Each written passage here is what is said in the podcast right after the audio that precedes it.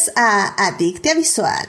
Yo soy Edith y el día de hoy hablaremos de la ceremonia de los Oscars 2021. Para discutir, fangirlear, analizar y llenarnos de feels está conmigo Dafne. Dafne, bienvenida a este programa. Siempre un gusto estar por acá. Muchas gracias por invitarme. Ahora, ahora sí te hemos tenido en Adictia Visual bastante, lo cual me alegra mucho. a mí también, a mí también. y también aquí está con nosotros alguien que espero, espero que no siga alentando esa campaña, este, que Julián García está promoviendo en redes todos los lunes. Este, pero bueno, aquí está con nosotros Melvin. Melvin, ¿cómo estás? Entonces eso va a pasar, ¿eh? Todavía yo estoy peleando las cosas el Melvin Cote, ¿eh? Existe, yo ya lo oí, ya lo oí. Ay, no, no existe, Melvin, no existe, yo no sé. Fake news. Muchísimas gracias por venir, Melvin. Gracias, gracias. Y también está aquí con nosotros de regreso, que no la oíamos desde el año pasado. Está aquí con nosotros Pamela. Pamela, bienvenida al programa. Muchas gracias. No sabía que desde el año pasado no venía. Creí que había sido hace como un par de meses. Dije, ah, sí, hablé con ella. o sea, mira, o sea, este año lleva cuatro meses. Tampoco es como que ya, ya va a acabar, entonces. no, pues sí, muchas gracias por invitarme ahí. Con lo que pueda voy a aportar un poquito. excelente, Pam, excelente. Sí, muchísimas gracias por venir. Y bueno, pues ya saben, querido público, que si se quieren unir a la conversación pueden estar con nosotros en el canal de YouTube o Twitch, donde estamos en vivo los lunes 9.30 de la noche y pueden estar ahí en el chat escribiéndonos. Y bueno, este, también por cierto, una gran felicitación a mi mamá, que fue su cumpleaños la semana pasada. Así que ya saben, escucha este programa. Yo sí aplico la de, ¿por qué nadie nos escucha? Mamá, prende el YouTube. Así que, así que muchas felicitaciones a mi mamá. Y sí, esa fue una referencia a 31 minutos y Qué triste que nadie la capta. Pero bueno. en fin. Así que bueno, sin más, obviamente antes de entrar al tema que nos concierne, tenemos que hablar, más bien tenemos que salvar lo que amamos.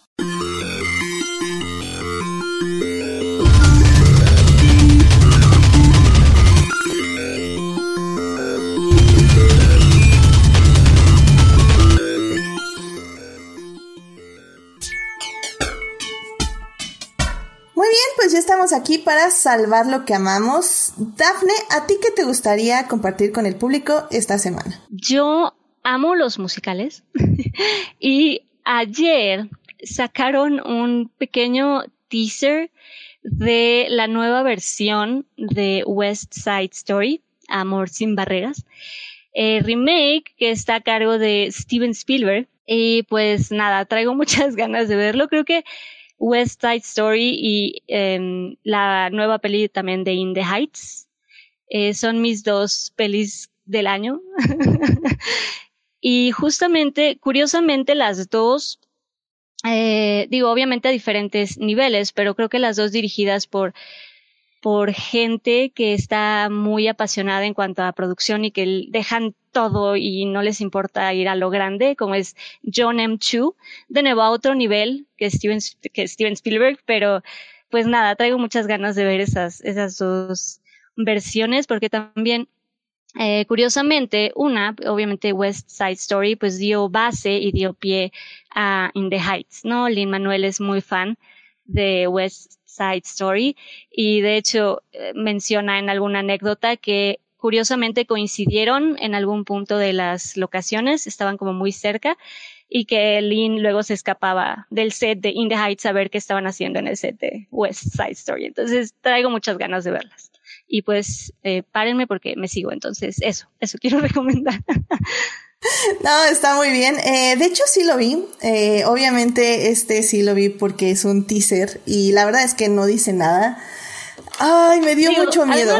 me dio mucho miedo, Dafne. Además de Amor sin Barreras, digo, todo el mundo creo, o mucha gente, si no todo el mundo, creo que mucha gente ya, ya sabe qué va, ¿no? Sí, pero ¿sabes qué?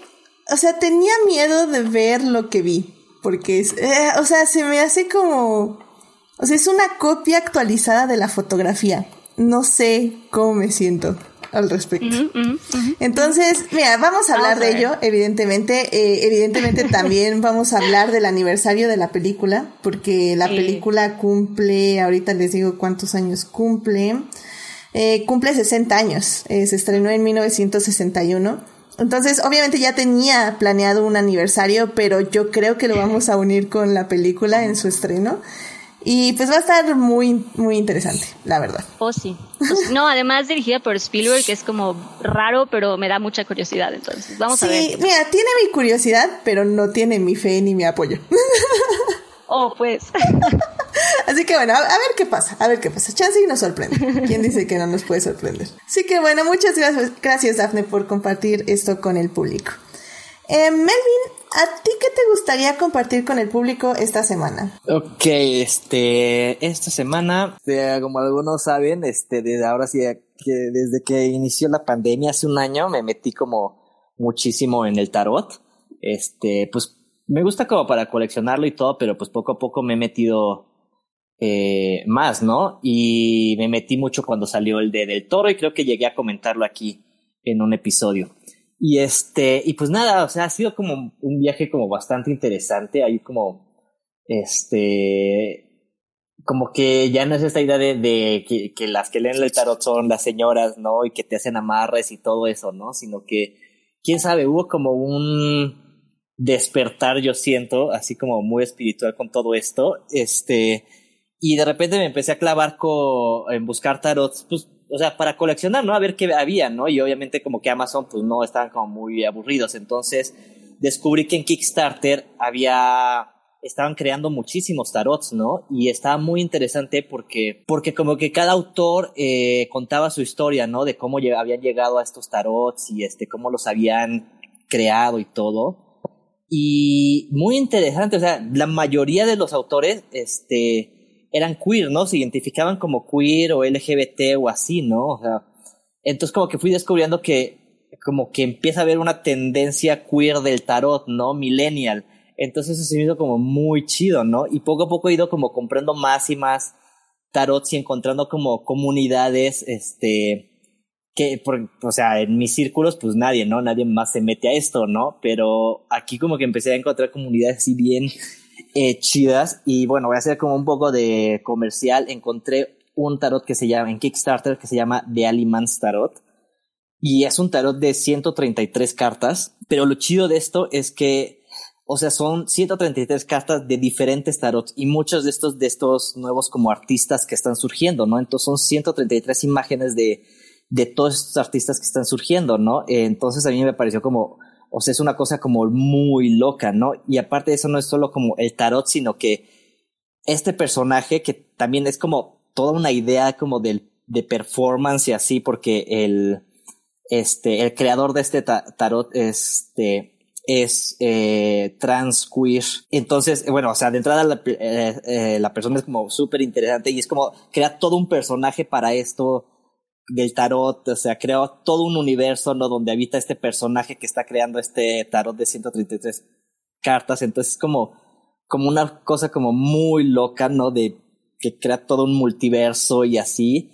Y luego fue bien curioso porque la gente como que vio este tarot, este, le gustó, se volvió loca y se creó una comunidad aparte donde ya luego entró este, el artista, eh, en Facebook, ¿no? Entonces hay una comunidad que está intercambiando cartas y este, y muchos coinciden, no, pues yo desde la pandemia eh, volví a entrar en esto o desde que vi este tarot me volví a conectar con eso. Entonces como, como que está muy chido todo ese concepto y, y me ha gustado, ¿no? Entonces, pues si quieren saber más de esto en Kickstarter de Alimans Tarot. Ah, excelente, Melvin. La verdad es que eh, sí, el Internet a veces nos pone muy en depresión pero creo que también tiene muchas de estas oportunidades de crear comunidades con personas que en otro aspecto, aunque no estuviéramos en pandemia, probablemente tal vez sería un poco difícil, no digo que imposible, pero un poco difícil contactar y conocer, ¿no?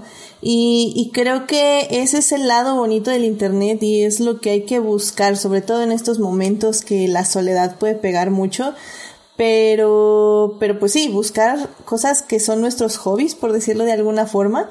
eh, y, y, buscar a más gente que le guste lo mismo y como dices, crear comunidad y qué padre, o sea, suena padrísimo esto para empezar un Kickstarter, pues es siempre algo súper interesante y luego una comunidad ya en Facebook y todo, o sea, eso está muy, muy padre y pues qué, qué, qué, qué chido y pues obviamente pásame el link y claramente lo compartimos en las redes para que lo chequen, lo cheque nuestro público. Super, te lo paso, sí. Está muy interesante. muy bien, muchísimas gracias Melvin por compartir esto. Em, Pamela, ¿a ti qué te gustaría compartir con el público esta semana? Uh, pues, eh, esta bueno, no esta semana, pero durante estos últimos días he estado viendo eh, la serie de Primal de Gendy Tartakovsky.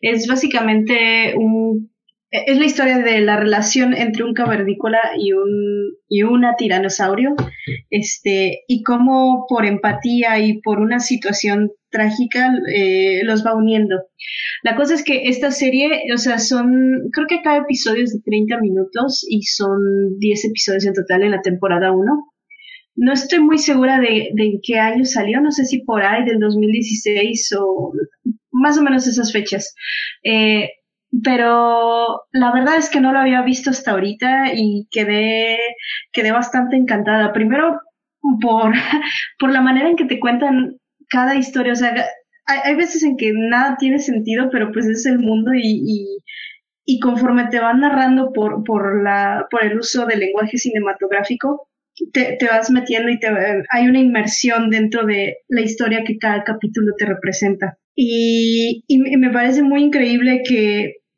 eh, no sé, para, para, usar este medio de animación, primero no hay, no hay diálogos y que por medio de ciertos detallitos que dices, no más, o sea, se dieron el lujo de, de, invertir minutos o frames de animación solo para, para mostrarte como un atardecer o algo, solo para ponerte en el mood y, y generarte un sentimiento en ese episodio. Eh, la mayor parte del tiempo, si no es que creo que durante los 10 episodios siempre hay violencia, entonces es, es muy gráfico. Eh, en cierta medida, conforme va avanzando, ciertos episodios se vuelven como un poco de suspenso.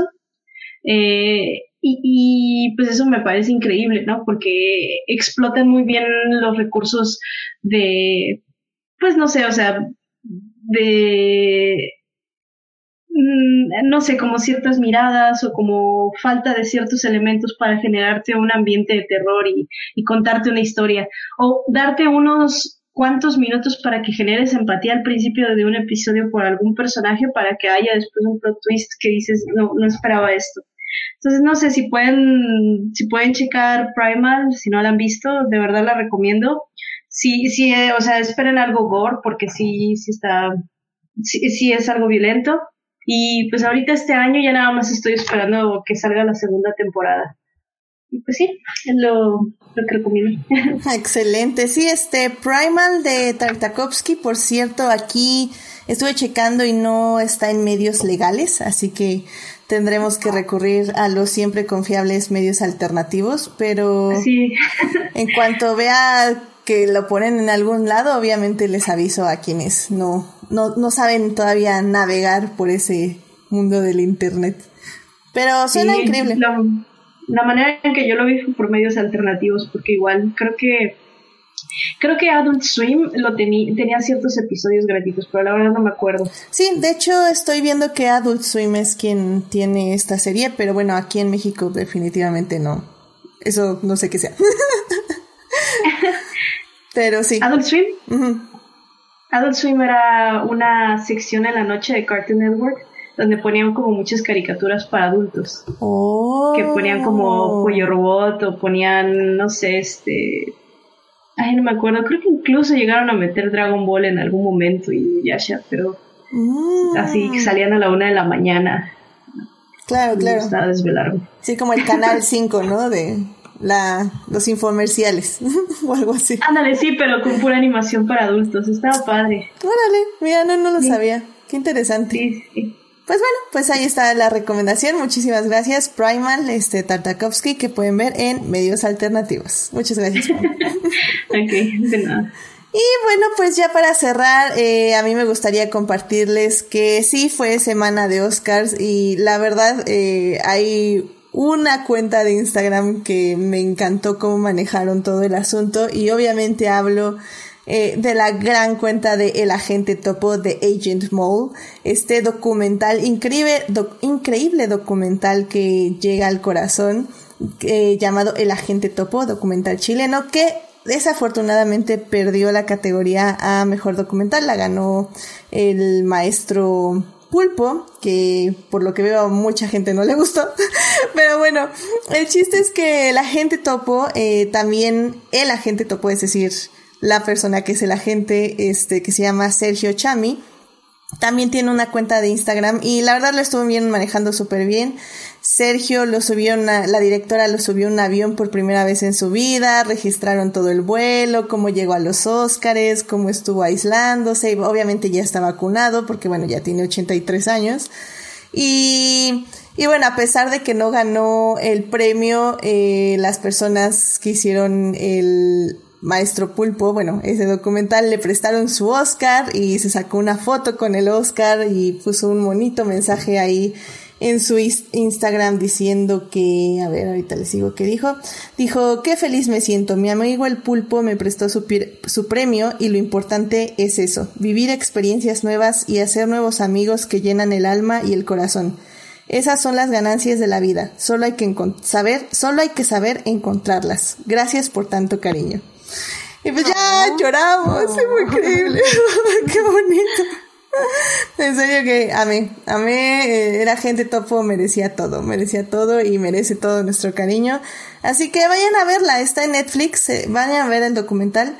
Eh, como digo, es un tema que les va a tocar el corazón y pues sí, por momentos sí va a ser un poquito pesado, pero la verdad es que el carisma de su protagonista, de Sergio, es increíble y nos enseña de una manera muy hermosa cómo ser, em, ser personas empáticas. Y creo que sobre todo en este momento eso es algo extremadamente importante y necesario.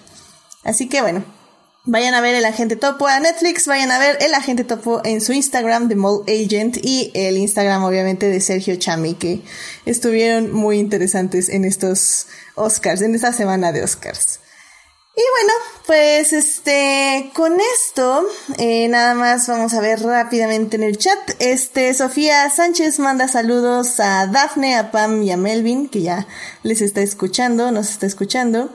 Y dice Eduardo Mateo, perdón, que Adult Swim sale en Warner ahora, o al menos eso cree. Entonces, hay que checarlo, hay que checarlo. Eh, a veces, eh, como siempre digo, los medios alternativos son muy buenos, pero obviamente sí hay que hacer nuestra lucha para tratar de ver las cosas en medios legales. Este, sí, o sea, cuando no se puede, pues sí, no se puede y hay que ver medios alternativos, pero no nos olvidemos de apoyar también a la industria de la forma que podamos. A ver, dice Joyce, hola Joyce, dice, amables anfitriones, ¿me harían el favor de decirle a Ángel que ya se duerma? Ok, Ángel, ya duérmete, por favor. ya es muy noche. Estos horarios son extraordinarios. Así que bueno, muchas gracias por escuchar, Joyce. Y bueno, pues con esto y bueno, también saludos a Héctor que ya también está en el chat preguntando qué es un Oscar. Efectivamente, Héctor, eso justamente te vamos a explicar en este momento. Así que vamos a hablar de cine.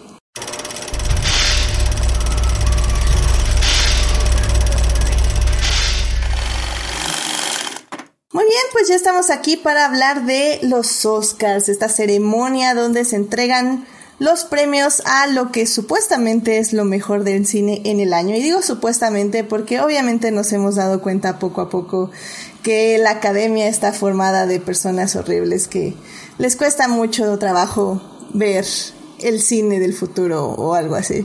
Pero bueno, de eso justamente discutiremos en la primera parte donde estaremos hablando de la ceremonia, unas rápidas impresiones, no se preocupen, esto efectivamente no va a durar cuatro horas. Eh, pero eh, las demás secciones sí ya las vamos a tener un poquito más divididas porque a mí lo que me interesa es que con este gran panel de invitades, eh, que se especializan justamente en algunas de estas categorías. Vamos a hablar obviamente de animación con Pamela, quien se dedica a esto. Vamos a hablar de edición conmigo, porque me dedico a eso. Vamos a hablar con Melvin de dirección, porque él sabe qué es esto de la dirección y cómo mandar gente y decirles, hagan un corto. ya, ya, ya, en, tres semanas regreso a dirigir. Eso, caray. Y bueno, y obviamente también vamos a hablar con la productora estrella Daphne aquí, que nos va a decir cómo tener gente en filita india formados haciendo uno, dos, tres y saltando y así. Así que cada uno nos va a decir exactamente qué les parecieron esas categorías y obviamente qué les pareció la ganadora. Así que, sin más, vamos a hablar de... Vamos, vamos a decir, vámonos a la primera parte. It is not a donut hole, but a smaller donut with its own hole. And our donut not at all. Muy bien, pues ya estamos aquí en la primera parte para hablar de la ceremonia de los Oscars, que en esta ocasión estuvo bastante interesante porque, bueno, como saben, la ceremonia se estuvo atrasando y atrasando y atrasando porque justamente querían tener la oportunidad de ya no hacer lo que hicieron los Globos de Oro, que era como cada invitado en su casa con sus pantallitas y dos, tres personas ahí en el escenario. Eso pensaron, eso no funciona, necesitamos gente presencial. Y eso fue lo que hicieron, hicieron unas burbujas, eh, aislaron a les invitades, también ya tenían que estar vacunados, eh, pues muchísimas cosas. Entonces, sí fue presencial, pero no, ¿qué tal funcionó? No lo sé. Mm. Tú, Dafne, ¿qué opinaste de estos Oscars? pues Digo, creo que para pues la época que vimos, creo que todos han tenido, sobre todo este tipo de ceremonias, pues han tenido que adaptarse. Creo que algo faltó, pero no sé si fue tanto el que fuera presencial o no.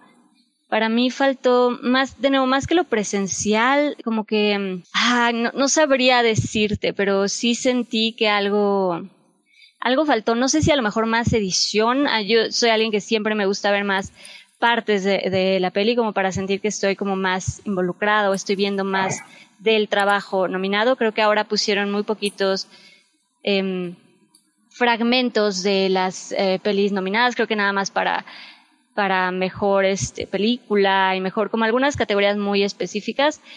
Y mm, no sé, creo que me hubiera gustado un poquito más de edición en la entrega siento yo.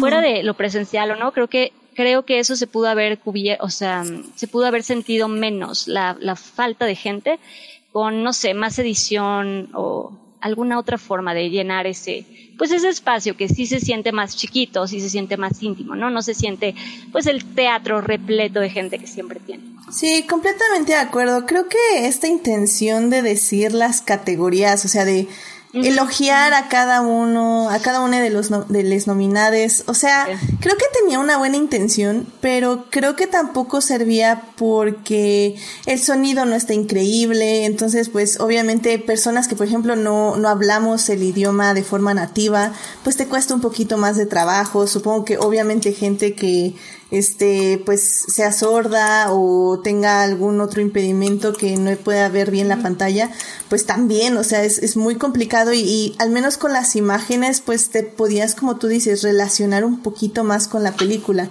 o decir, ah, mira, como que se trata de eso, como que me da ese sentimiento. Y nada más hablar de lo mucho que les gusta el cine a los directores, guionistas, etc, etc, si es así como, ok, bueno, pues supongo que sí, ¿no? Porque a eso se dedican, pero ¿qué me dice de su producto? Exactamente. Y tú, Melvin, no sé qué tal sentiste la ceremonia. ¿Hay algo, tú, tú sí sabes exactamente qué faltó o qué no faltó? ¿Qué te gustó, por ejemplo? Pues o sea, sí se sintió como bastante plana y, no creo que fue haya sido como por todo este tema pandémico y todo, o sea, estuvo, tuvo una planeación muy rara y este, o sea, incluso desde que la vendían así como de, ah, sí, la pandemia, pero no importa porque ahora va a ser como, como si fuera una película acá y todo, entonces como que hubo expectativas raras ahí, este, y, creo que, o sea, creo que en general no, funcionó. Yo no entendí como el concepto de lo que querían mostrar.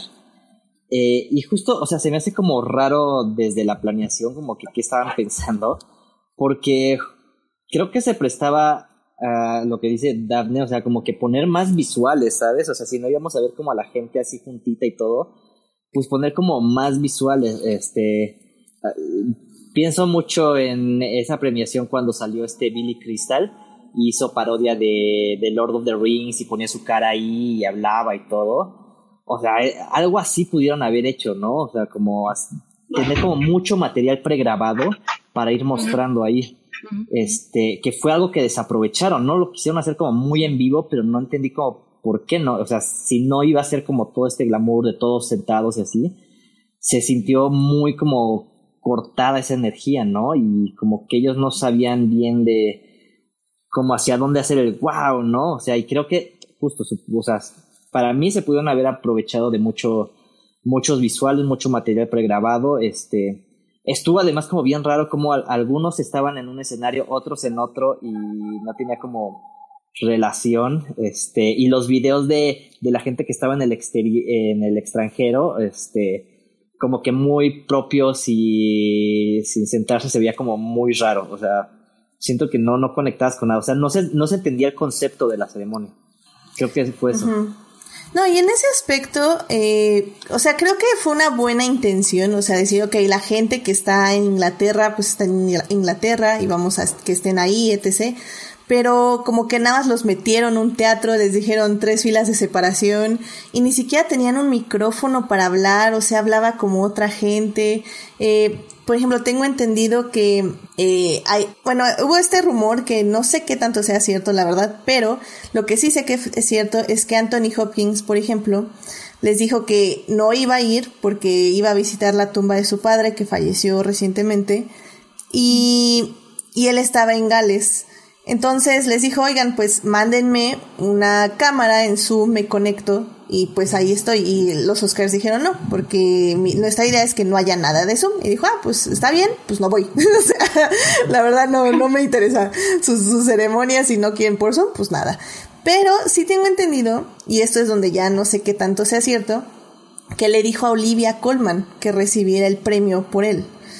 Y, oh. y el asunto es que en el teatro de Inglaterra no había micrófonos. Entonces Olivia Colman nunca la pudieron conectar porque, o sea, sí estaba ahí, la vimos, pero no, tenían sonido. Entonces es como dices, o sea, ¿en serio nadie pensó en tener sonido en Inglaterra? O sea. Sí, bien raro. Sí, la organización, la verdad es que la organización estuvo muy rara. Luego esta brillante idea de, de, mover el orden de la ceremonia y terminar con mejor actriz y mejor actor. Todo mal. Muy raro. Es que, ¿sabes qué? extraño creo que la intención de Soderbergh, porque él es el que hizo toda la organización de la ceremonia, fue que obviamente cerraras con un tributo a Chadwick Boseman. Lo cual fue una apuesta, o sea, fue una apuesta, sinceramente. No, nunca pensó que la academia, compuesta en su mayoría por hombres de 60 años blancos, iban a votar por Anthony Hopkins. Fue muy raro, porque según yo eran como, ok, los dos como ganadores, ¿no? O sea, Chadwick, bueno, yo lo veía así Chadwick o Anthony, ¿no? Ajá. Pero si de, de entrada tu segunda opción ya lo mandas lejos, entonces sí fue muy arriesgado, muy confiada, ¿no? Exacto. Y pues sí, cerrar el escenario, o sea, con un Anthony Hopkins no recibió. Bueno, bye. Sí, no. En lugar de que sea, y es que bien, aunque aunque hubiera ido Anthony Hopkins, sinceramente cerrar con un escenario donde solo está una persona no funciona. O sea, lo padre de la mejor película es que tienes a todo, sube todo el cast, sube los todos los productores, sube casi casi si está el guionista, si está el la sonidista, etc. O sea, sube todo mundo.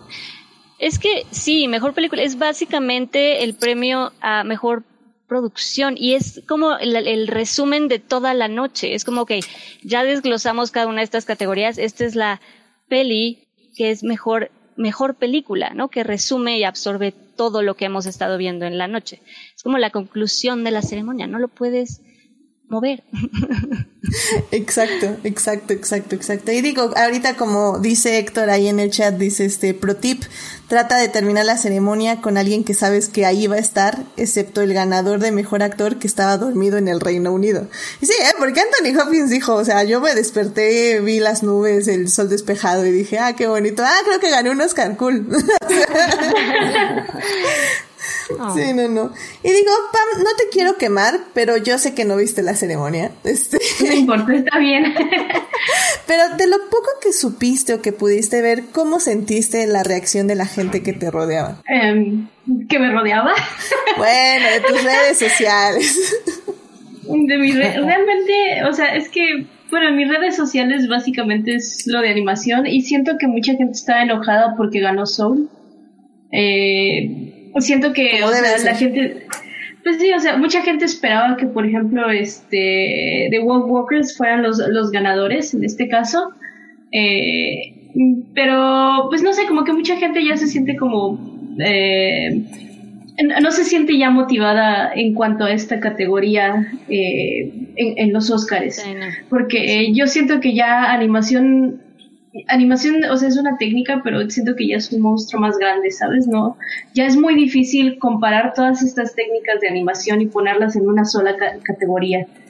Eh, o sea, son, son diferentes historias, son este que solamente están usando diferentes tipos de medios, diferentes tipos de... Géneros, técnicas. Ajá, exactamente. Y, y ya, o sea, el hecho de que digas, bueno, vamos a poner la categoría de la mejor película animada, no sé, siento que ya no debería de entrar así. Siento que una película animada eh, también involucra como actores, te involucra edición, te involucra guion, te involucra muchísimas cosas que ya, o sea, creo que hasta no sé, en, mi sueño guajiro a lo mejor podría competir en algún punto en el futuro, o sea, como una película live action. Y ya no solamente encajonarla dentro de un género.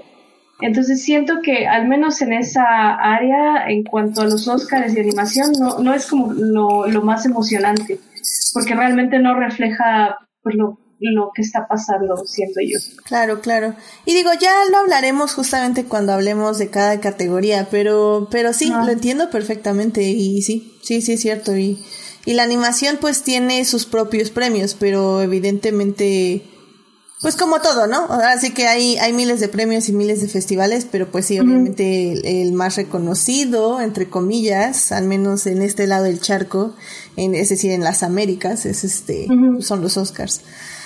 Em, pues sí, em, no sé si quieran eh, decir como algún otro punto de la ceremonia. Sinceramente creo que eh, no hay mucho que discutir acerca. Me, gustaría más, hablar ya de las categorías en sí, pero no sé eh, si tienen algo más que decir al respecto. Voy a tomar eso como un no.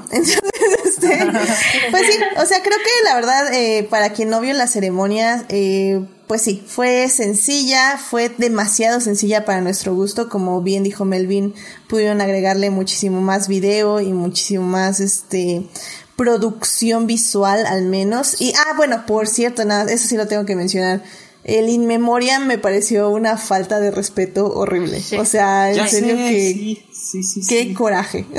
¿Qué onda con eso? Sí. Eh, para quien no vio los Oscars, en In Memoriam fueron, pongan ustedes que sí fueron cuatro minutos, pero como pues lamentablemente fallecieron muchas personas este año, literalmente cada persona tenía un segundo de pantalla. O sea, era como tas, tas, tas, tas, tas. Entonces digo, what, what, what, what. O sea, y dejaron personas afuera que fallecieron hace un mes, dos meses y dijeron que ya no habían mm. entrado. O sea, no manchen. O sea, no murieron ayer, murieron hace un mes. O sea.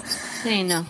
No, me pareció increíblemente de mal gusto el In Memoriam. Creo que fue lo peor de todo no, y, y además, no solo, sí, pero además que no tuvieron a nadie, como generalmente cuando tienes a alguien a lo mejor cantando o tocando algo en vivo, pues se siente más el homenaje, ¿no? a la gente que, no está. Y creo que si ya tenían gente, pudieron haber buscado la manera en tener a una persona que hiciera una interpretación en vivo. No sé. Sí, sí, sí. Estoy, estoy de acuerdo. Sí, estuvo muy raro. Ay, pero en fin. Bueno, pues esa fue la ceremonia que La verdad sí, sí les faltó ganas, sí les faltó planeación extrañamente, digo, como si no hubieran tenido meses para planear esto, pero está bien, este, estuvo extraño, pero bueno, vamos a hablar de las categorías porque creo que eso es lo que va a estar interesante, que al final el día es lo que más importa, por decirlo de alguna forma, porque siento yo que por meses hablamos de las categorías y las nominadas y etc. desde que se anuncian, bueno, dos meses al menos. Y, y al final del día, queramos o no nos gusten o no los Oscars como ceremonia, como propuesta, como concepto, eh, creo que sí, las películas sí tienen una muy buena plataforma para, para que el público diga, ah, está nominada al Oscar, la voy a ver, aunque eso significa absolutamente nada. Entonces eso, eso es interesante. Así que vamos a hablar de categorías de los Oscars. Blow that piece of junk out of the sky! Muy bien, pues vamos a hablar de las categorías de los Óscares y primero obviamente vamos a hablar justamente de mejor película animada. Eh, como bien decía, eh, bueno, más bien, eh, las nominadas a esta categoría fue Soul, Wolfwalkers, Over the Moon, Onward y A Shaun the Sheep Movie Farmageddon. la ganadora, evidentemente, fue Soul. ¿Y por qué no nos hablas un poquito más, Pam, de por qué a todo mundo de tu comunidad de animación no le gustó que ganara Soul. Yo creo que es por el hecho de que ya han sido tantos años seguidos en los que va ganando, pues ahora sí que en Disney, eh, que, o sea, que, que ya como que sientes que está demasiado monopolizado este premio. Y, y, y no da pie o no da oportunidad como que a, a otras para, para ahora sí que poder entrar. O sea, sí ha, estado, por ejemplo, Spider-Verse, ha estado, ¿cómo se llama? Eh, el viaje de Chihiro, eh, si no me equivoco, que, que, han estado nominadas, pero o sea, ya son demasiadas películas de, de, de Disney dentro de esa categoría y como que en parte siento que, que la gente está molesta porque el estilo de Disney y el estilo de Pixar siempre, o sea, Pixar como que tiene un estilo único y, y, o sea, y tú ves una película de Pixar y dices, ah, sí, esto es Pixar. Y, y siento que es eh, una y otra vez, digamos, como lo mismo, solo que sí, con mejores gráficos, mejores renders, mejores calidades en texturas, en iluminación, pero, pero como que hay, no, no hay como la innovación que te presenta, no sé, en este caso la película de Wolfwalkers, que este, ellos no sé, jugaron muchísimo con las perspectivas, animaron los eh, ambientes como para dar la, la, visión de los lobos, eh, eh, trataron de meter el, bueno, más bien metieron el tema de, del respeto al, al medio ambiente y no sé, como que me recuerdo un poquito a estilo la princesa Mononoke, más o menos en cuestión de la historia. Y y no sé, como que la gente ya, ya no tiene un factor sorpresa en, en esta categoría. Ya como que simplemente no es como lo más emocionante de ver y como que uno dice, ay, bueno, o sea, ¿quién va a ganar? Seguramente va a ser Disney, como, no sé, creo que el año pasado fue Toy Story 4, si, corrígeme si me equivoco. Eh, lo busco, ahorita lo busco. y, y, y bueno, creo que en ese aspecto, pues este, no sé, la gente ya se siente muy desilusionada. Y bueno, como les mencionaba anteriormente, eh, siento que ya tener solo la categoría de animación solo por porque algo está animado, no sé, como que ya como que no tiene sentido por, por todo lo que involucra. O sea, también puedes tener una película animada con el mejor guion, por ejemplo. O a lo mejor puedes tener una película animada con una edición muy buena, mucho mejor que a lo mejor en, en un live action. Eh, y, y, ese tipo de cosas pues no están consideradas porque siento que todavía la academia sigue viendo a las películas animadas como algo exclusivo de niños. No, no lo toma en serio y mucha gente, mucha de la, de la gente que vota por, pues ahora sí para, para las nominaciones en los Oscars, a veces ni, eh, ni siquiera ve las películas o o simplemente lo deja al criterio de lo que las redes sociales dicen de, ay, salió Sol, bueno, seguro Sol es buena, y ni siquiera la ven. O sea, al menos deberían de, digo, si no la viste, pues no votes. O sea, al menos tienen un poquito de respeto en ese aspecto. Eh, entonces sí, como que creo que eso es lo que ha hecho que, que esta categoría ya no sea tan emocionante uh, al momento de verla. Sí, de hecho, por ejemplo, este Carlos Carlos Ochoa está ahí en el chat, hola Carlos, y está diciendo que aplauso a lo que dice Pam. Eh, dice, y con Chihiro incluso Disney estuvo involucrada y ganó más por ellos que por ser Ghibli. Disney fue quien la distribuyó con mucha promo en, en Estados Unidos.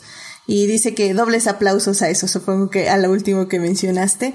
Y sí, efectivamente, eh, aquí ya tengo cómo fueron ganando. Eh, tenemos que sí fue Toy Story 4, Spider-Man Into the Spider-Verse, Coco, Zootopia, Inside Out, Big Hero 6, Frozen, Brave, Rango. O sea, literalmente han sido dos películas no Pixar Disney en 10 años. Entonces, y sí, como dices, creo que lo más frustrante es eso, que, que se, o sea, se ve que ni siquiera ven las películas. Sí. Porque... O a lo mejor que no se tiene el conocimiento suficiente para realmente evaluar la categoría, ¿no? De, de animación. Sí, estoy de acuerdo. Sí, sí, o sea, parte o sea, es porque yo creo que no quieren involucrarse, o sea, como que se, se queda en, en, esa, digo, en esa idea al mejor del pasado de que, ah, si caricatura es igual a niños, es igual a comerciales este y, y, ya no ven más allá de, de, lo que este medio pues está dando pie. O sea ya hay muchos por ejemplo ahorita con Netflix eh, eh, que salió lo de, de eh, Dead Love and Robots uh, que, que, que o sea dieron lugar a, a explorar pues ahora sí que no, o sea, historias más maduras, historias que, este, pues, que sí involucran, pues, desnudos, violencia o temas de drogas. Eh, digo, no son los primeros, o sea, como te decía en el caso de, de Adult Swim y con Cartoon Network en su momento, pues también estaba presentando como, como cosas más, este, sarcásticas y así. Pero, o sea, como que solo se quedaban en tele y ahora se están mostrando más como al público en general, como mini cortos o como películas. Sí, y creo que también, o sea, ya con el paso del tiempo, sí ha habido más películas nominadas que salen como de esta cápsula de cine para niñas, ¿no? O sea, hemos tenido, por ejemplo, La Isla de los Perros, tal vez no fue tan para el público infantil. The Breadwinner no fue para público infantil, definitivamente. Em, a ver, estoy viendo así, Anomaliza tampoco, pero pero, o sea, sí llama mucho la atención de que, ok, sí les estamos dando un espacio en las nominadas, pero definitivamente no va a ganar, ¿sabes? O sea, es, así, es como, es el discurso. Y, no, y, y, lo que decía Pam, que ya no es sorpresa, ¿no? Ya sabes que va a ganar Disney, que va a ganar Solo, que va a ganar la que sea que esté nominada ese año de Disney o Pixar. Sí, digo, aquí, aquí lo discutimos en, en Adictia, este, en el programa 55. Estuvimos hablando de Soul, porque luego no hago suficiente promoción en este canal, eh, de mi propio canal. este, estuvimos hablando de Soul y, y si bien trajimos a Christopher para que nos dijera la bonita que era la película, eh, creo que tú estabas, ¿no, Daphne? Este, justamente hablamos de que, pues, ni a ti ni a mí nos había agradado tanto. Y, y en cambio, Wolf Walkers, que ufa, esa peli justamente hablamos en el programa 50 de Wolf Walkers. Este, ufa, esa peli nos voló el cerebro, o sea, eh, y, y, no tanto porque fuera muy sofisticada ni obscura ni nada, o sea, simplemente creo que eh, temáticamente y en animación era mucho más compleja que Soul. Digo, bueno, aquí ya Pamela me dirá si es que no no hay no hay sí sería incorrecto, ¿no? Decir que es más compleja, simplemente es diferente, ¿no? Yo siento que es diferente. Ajá, en cuanto a la técnica, siento que es muy complicado que uno compare una con la otra, porque no, no sé, o sea, son eh, pues sí, son medios diferentes. No, no, no es bueno comparar, por ejemplo, algo 3D con algo 2D, porque el 3D te va a dar ciertas este, herramientas o ciertas, ciertos resultados visuales que, que también digo son, son increíbles. O sea, a mí lo que me gusta visualmente de Soul, por ejemplo, son todos esos renders y ese, esa atención al detalle tan realista de, de, que ya estén logrando esa capacidad. O sea, tú, tú ves Toy Story de, no sé, al 93, 94, no me acuerdo en qué año salió la primera, contra lo que ya son capaces de hacer, eh, no sé, con, con, sus sistemas de render y todo eso. Y que dices, no más, o sea, el, el, avance ha sido mucho. Esto es casi, casi como si lo hubieran filmado, simplemente con personajes estilizados. Y, y en el caso de World Walkers, eh, están, están explorando o pues la, e, e, estas líneas y estas formas y siluetas que son tan geométricas y tan características de este estudio, eh, que es algo que me, que me gusta mucho. Y de hecho me recuerdan mucho a ti, Edith, porque me acuerdo mucho de que tu forma de dibujar es siempre muy geométrica. Y, y, y el, el, estudio tiene mucho eso. Hace muchas siluetas sencillas, no, no se va tan detalladamente. eh, y, y pues sí, o sea, el hecho de que digas, no, pues es que esta película estuvo mejor animada que la otra, siento que ahí no, no, ajá, es injusto, no puedes hacer eso, o sea, son medios diferentes. Que también sí, un poco refuerza la, lo que decías, de, de que al final el día está mal tener todo esto en una categoría. Ajá. Sí, no, y yo creo que ciertamente, yo creo que sí tendría que haber a lo mejor una, una ceremonia aparte para, para películas animadas y dividirlo, ¿no? Dividirlo en, en uh -huh. eso, en a lo mejor guion, en diferentes técnicas, ¿no? Este 2D, 3D, stop motion, o sea, como tener mucho más espacio para realmente apreciar eh, las diferentes técnicas de animación y poder valorar así más, sí, de una forma más justa.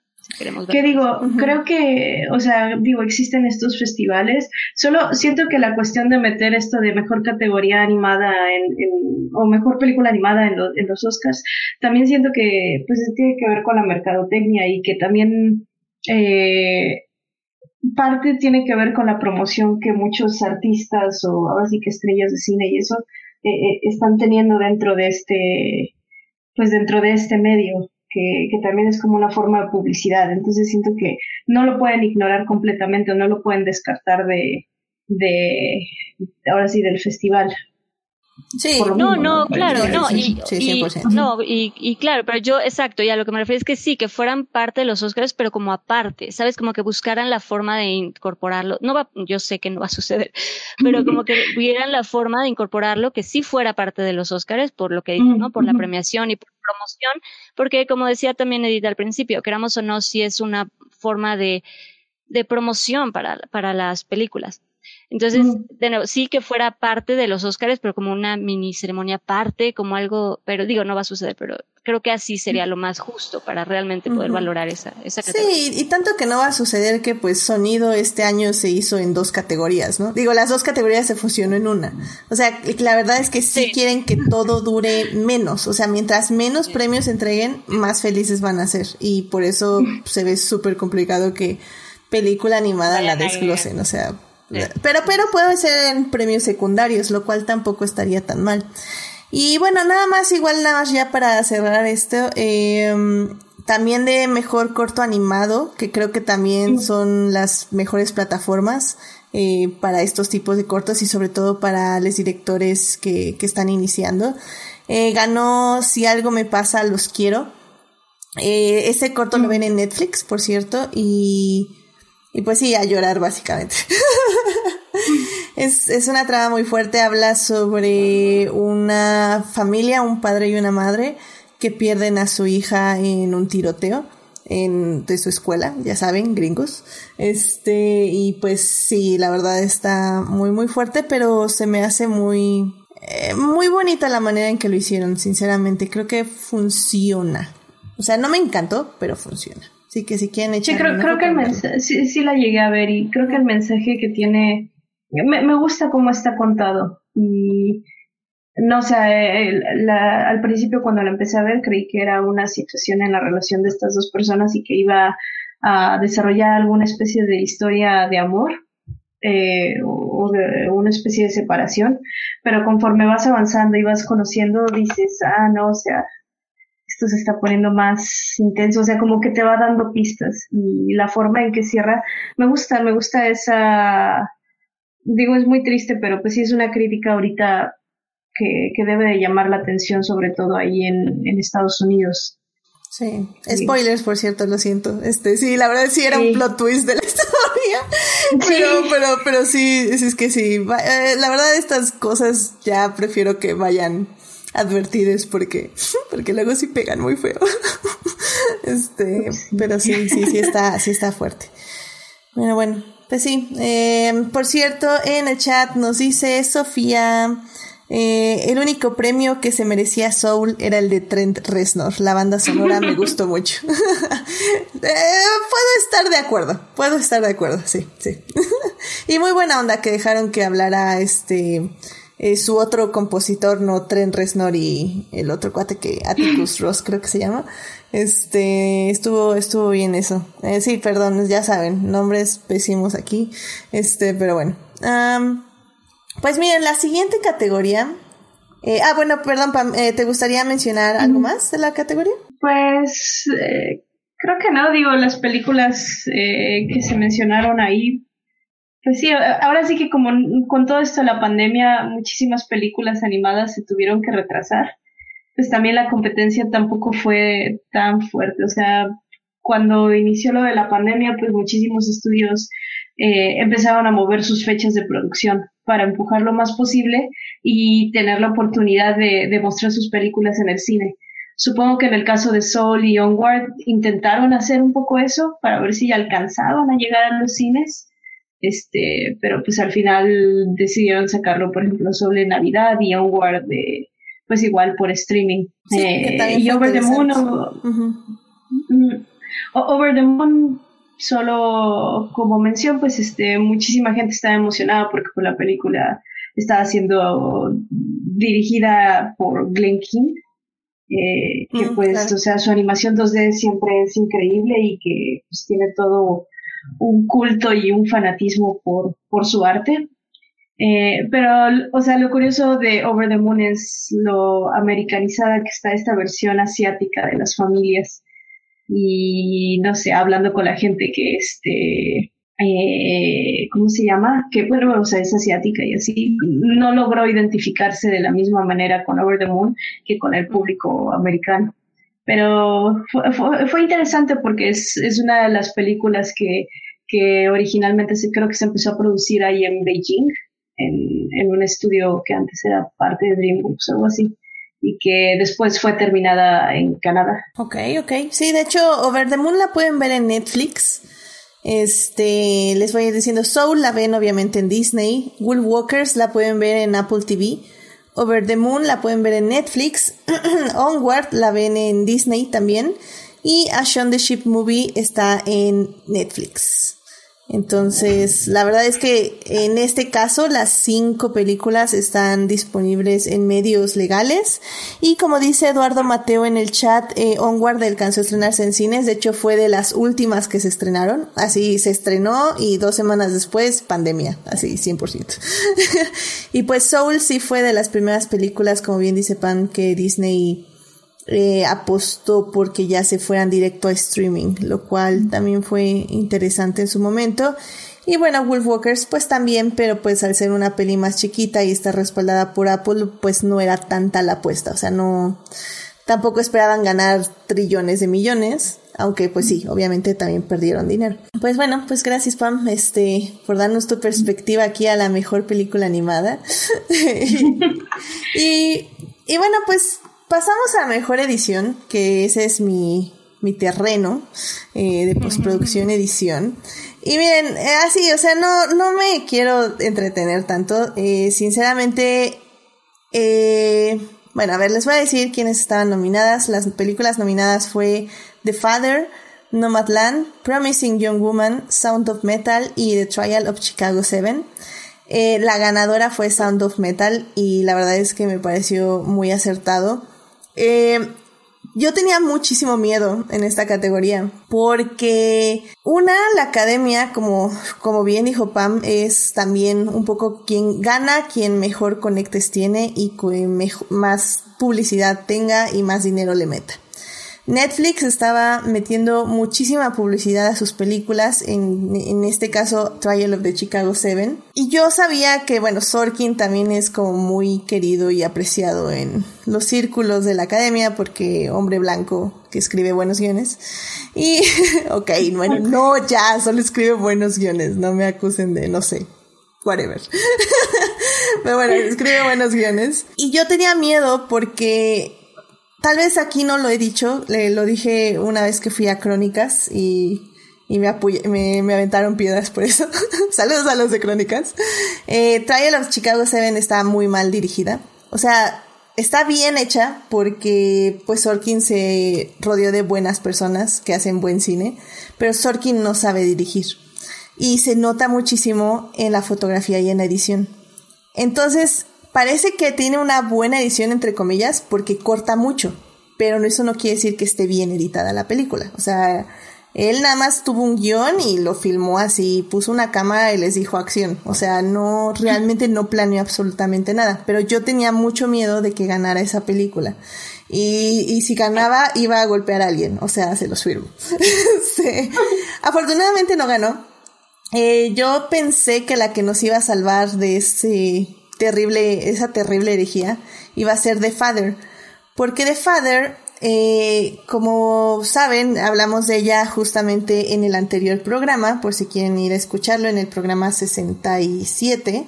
Eh, estuvimos hablando de The Father y en esa película, eh, como mencionábamos, tiene un gran guion, o sea, un guion máster, pero lo que sobre todo tiene es que el director supo aprovechar su fotografía para expresar eh, lo que él quería de su guion. O sea, él ya tenía el guion leído eh, derecho y al revés. O sea, ya se lo sabía de pie a pa y todo porque lo adaptó, digo, para quienes no sepan. Eh, él mismo hizo una obra de teatro de, este, de esta película de The Father la montó muchas veces con diferentes actores y luego hizo la película, que es esta película. Entonces, básicamente él ya había planeado su imagen desde hace muchísimo tiempo y ya quería, ya sabía que quería ver. Entonces, mucha gente, sobre todo en Twitter, estuve leyendo que querían que ganara The Father edición. Y yo entiendo por qué, porque piensan que la fotografía es por la edición.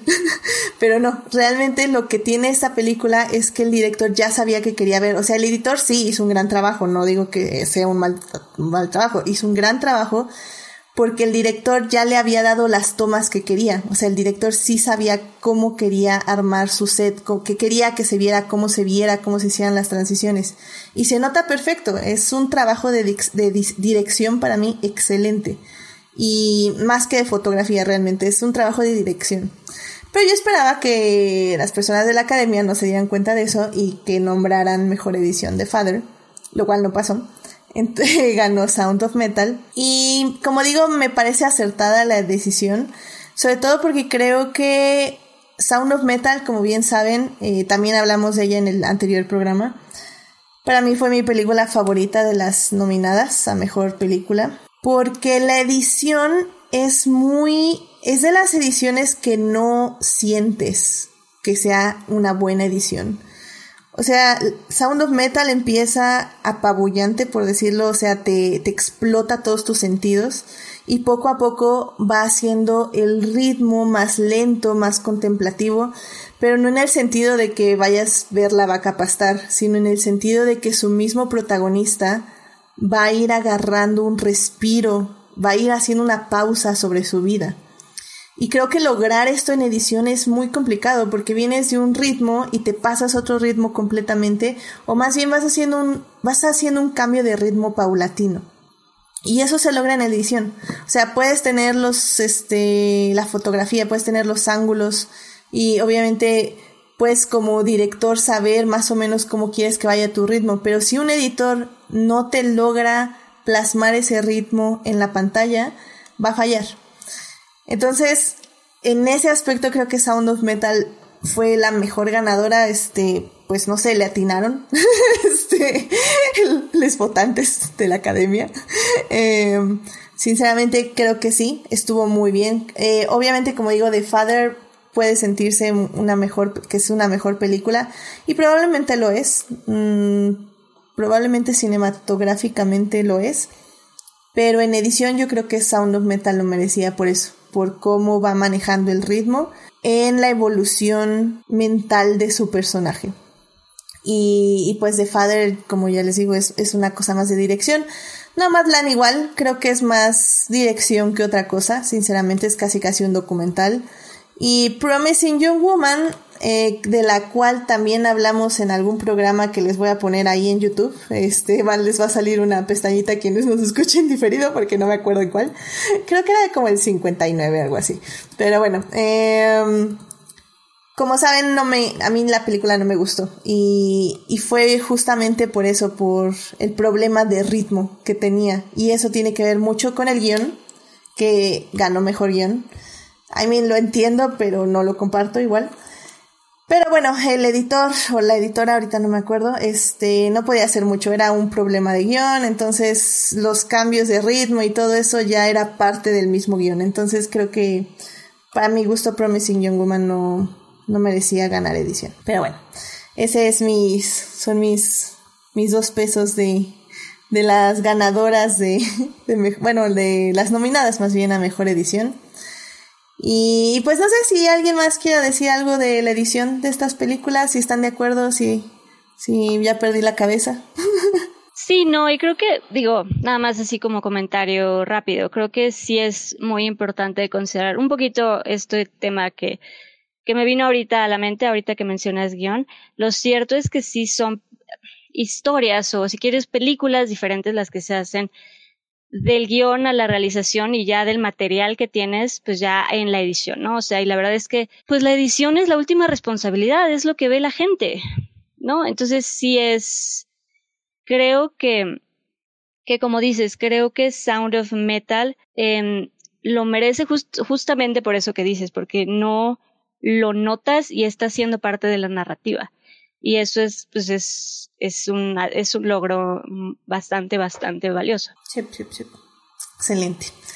Muy bien, pues este, Melvin, pasamos contigo. Este, mejor dirección. Las películas nominadas fueron Druk de Thomas Vinterberg, eh, Mank de David Fincher, Minari de Lee Isaac Chung, Nomadland de Chloe Zhao y Promising Young Woman de Emerald Fennel. Obviamente también hubo muchos aplausos porque hubo dos nominadas eh, a Mejor Dirección. Ahora sí que por primera vez una mujer de origen asiático, Chloe Zhao, y pues Emerald Fennel que también este, está ahí compartiendo nominación con ella.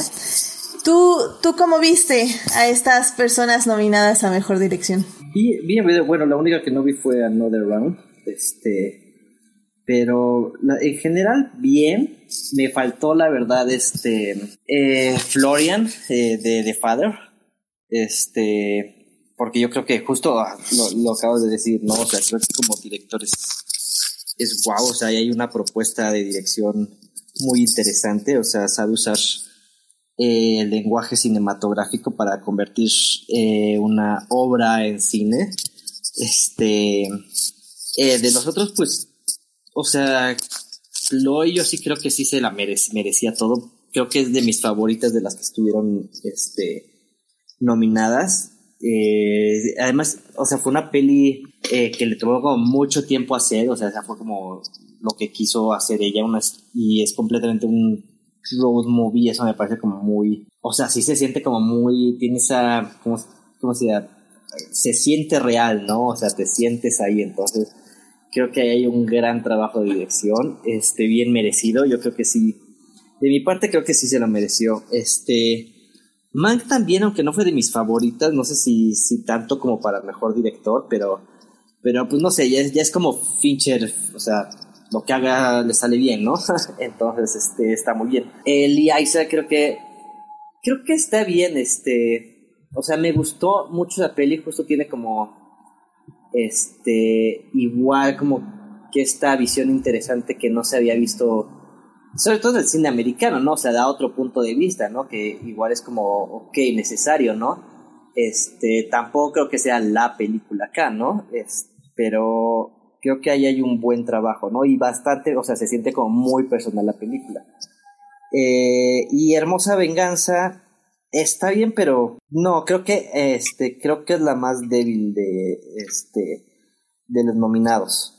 O sea, sí, no, no veía como mucho, justo como porque se siente como como que hecha de varias partes, ¿no? Y eso está como medio raro. Entonces creo que este Chloe con Nomadland es como la película más redonda eh, de todo, ¿no? O sea, de todos los elementos, todos tienen como una gran confusión entre ellos, ¿no? La foto, la edición, los actores, todo va como muy de la mano, ¿no? Y se siente como muy natural. Entonces, creo que el trabajo de director, Chloe sí se, sí se merecía todo. Eh, sí, eso, no sé. Sí, algo? sí, yo, quiero, yo creo que Chloe eh, lo merecía. Em, definitivamente creo que su película tiene, como tú dices, un una vibra muy distintiva, ¿no? O sea, creo que mientras ves Nomadland te sientes en su vibra de Nomadland y la compartes después de que terminas de ver la película. Eh, creo que en general eh, eso no, no creo que está mal. Creo que Minari también. Creo que Minari tiene un aire como de esto de sueños, pero de dolencias y de, de struggles, de luchas que, también se te queda mucho al final de la película. Y creo que una dirección buena es eso, es, es lo que ves la cinta y sigues en el mundo de la cinta después. Al contrario de, de, ti, yo creo que Meral Fennel, como digo, no me gustó la peli en el aspecto de, del ritmo y del guion, pero creo que hay algo, o sea, tiene como un toque, o sea, sí eh, tal vez como no hemos visto películas de ella todavía, o sea, muchas, eh, todavía no sabemos como su estilo, pero, pero me gustó, o sea, el estilo me gustó, tal vez no para que estuviera ganando todo, evidentemente, y, no lo hizo, pero, pero por eso creo que estuvo bien que le dieran guion, o sea, si ya la iban a nominar, va, de guion, está increíble. Eh, aunque no me haya gustado, pero, pero entiendo. Y, dirección, por ejemplo, yo hubiera sacado o a Fincher o a Wintenberg. Y no, Druk, Druk me gustó mucho, pero, pero no, como dices, o sea, prefería mil veces más que estuviera nominado el director de The Father. Y Fincher, o sea, sí me gustó Mank, pero pues ya me estaba durmiendo al final, ¿sabes? muy, muy buen trabajo y, merecidísimos los este premios de producción, pero. Ajá. Exacto, es que justo es como la producción es como todo impresionante, ¿no? Como ¿no? Es como te impresiona y dices wow, ¿no? Y este, hasta el blanco y negro es como wow y toda la propuesta, pero pero a la larga es como, ok, and, ¿no? O sea, Ajá, exacto. no tiene como este, esta veracidad que tiene Chloe o eh, Lee Isaac, ¿no? Por ejemplo. Incluso Fenel, ¿no? También se siente como muy de ella, ¿no? Siente como... Pero sí, Fincher es como, ah, pues sí, es, Fincher, ¿no? O sea, sí, son, son como de esos nominados que siempre están como como que ya sabes, ¿no? O sea, pues ya, ya tienen carrera y todo, entonces. Ya, ponlos. Ya agréguenlo. Ajá, ajá. Eh, y sabes qué? a mí me molestó que ganara fotografía Mank. Porque el blanco y mm, negro ni siquiera está tan padre. O sea, está como. No plano, o sea, no tiene buen contraste, luego a veces está muy oscuro. Y, sé que querían imitar las películas viejas, pero ni siquiera las películas viejas se ven así, o sea... No, se siente muy moderno, yo lo sentí muy moderno. sí, sí, sí. No, y ahí sí, o sea, para mí ahí sí hubiera sido Nomadland. 100%. Nomadland, ah. sobre todo porque es un road, como bien dices, es un road trip. Y lograr eh, esa fotografía eh, al aire libre es muy complicado. O sea, tenían que estar ahí así, ahora, acción. Ajá, ajá. Y ya, y ya vámonos, porque ya se fue la luz. Ay, sí, no, eso, eso tampoco lo entendí, estuvo muy extraño. Pero, a ver, Melvin, eh, porque justamente eh, yo hablaba un poco de, edición, bueno, Pamela hablaba de, de la animación como como de su objetivo y yo hablaba un poco de la, de la edición del, del ritmo, de, de, cómo le dan este propósito a las películas. Pero a ver, para, para la gente que no sabe exactamente, tal vez no qué hace un director, pero ¿cuál es tú crees que es la diferencia entre mejor dirección y mejor película? O sea, ¿por qué están separadas esas dos nominaciones? A tu punto de vista. Siempre me lo he preguntado. y fíjate, estuvo, o sea, mira, de las cositas, de las poquitas cositas que rescato de, de estos Óscares, es este, que justo salió Bon Joon-ho, este, preguntando que qué era lo de, que, o sea, qué hacía un director, ¿no? Este, y me pareció como interesante las respuestas, ¿no? Como que todas demasiado abstractas, ¿no? O sea, creo que, creo que el director tiene que ver mucho con, con la visión que alguien podría imprimirle, ¿no? A X historia, ¿no? O sea, puede ser personal o no, este, creo que cada director tiene que encontrar como ese algo personal en cada película que haga. Y creo que en, en todas estas, o sea, son como todas súper personales, ¿no? O sea, cada, cada director, algunas más, ¿no? Como Minari, ¿no? Que es como súper personal y otra como Mank, ¿no? Que es como, bueno, Fincher, este, amando el cine, ¿no? Y creo que es eso, ¿no? Creo, que ahí, o sea, creo que la dirección es como la parte más, pues como abstracta, ¿no? Que este, que hay acá como la más sensible, ¿no? Porque, o sea, no sé, imagínate, Nomadland dirigida por David Fincher, ¿no? O sea, creo que se puede, pero ya te imaginas como otra peli, ¿no? Es como más rápida, ¿no? Este, eh, actores más, con más drama, como con más conflictos, ¿no? Este, entonces, creo que es un poco como la conclusión de cómo el director puede llevar a cabo eh, la película, ¿no? O sea, como, pues eso, ¿no? O sea, la visión, ¿no? Entonces es como, cómo puede integrar todos estos elementos que tiene para transmitir una idea, ¿no? Y a mí se me hace como, por eso como bastante abstracta como esa parte, ¿no? Mientras que creo que mejor película, o sea, ya es como de, ok, el director tuvo su visión, sí, sí, se llevó a cabo como, como, o sea, sí se siente que se llevó a cabo como el director quería, este, entonces si funciona o no funciona, ¿no? creo que va por ahí, o sea, mejor película es más como de, de cosas que se puede ver y el director es como, pues, eh, eso, como presenta algo nuevo, hay, hay una propuesta nueva o interesante. Eh, es confuso, o sea, a, mí me cuesta definir como qué, qué, qué hace, o sea, cuál es la posición de un director, ¿no? Como que todas son muy claras en lo que hace, ¿no? Pero también veamos como a, todos los directores, o sea, Chloe creo que este, estudió, salió de ciencias políticas y luego dijo, ah, voy a hacer cine.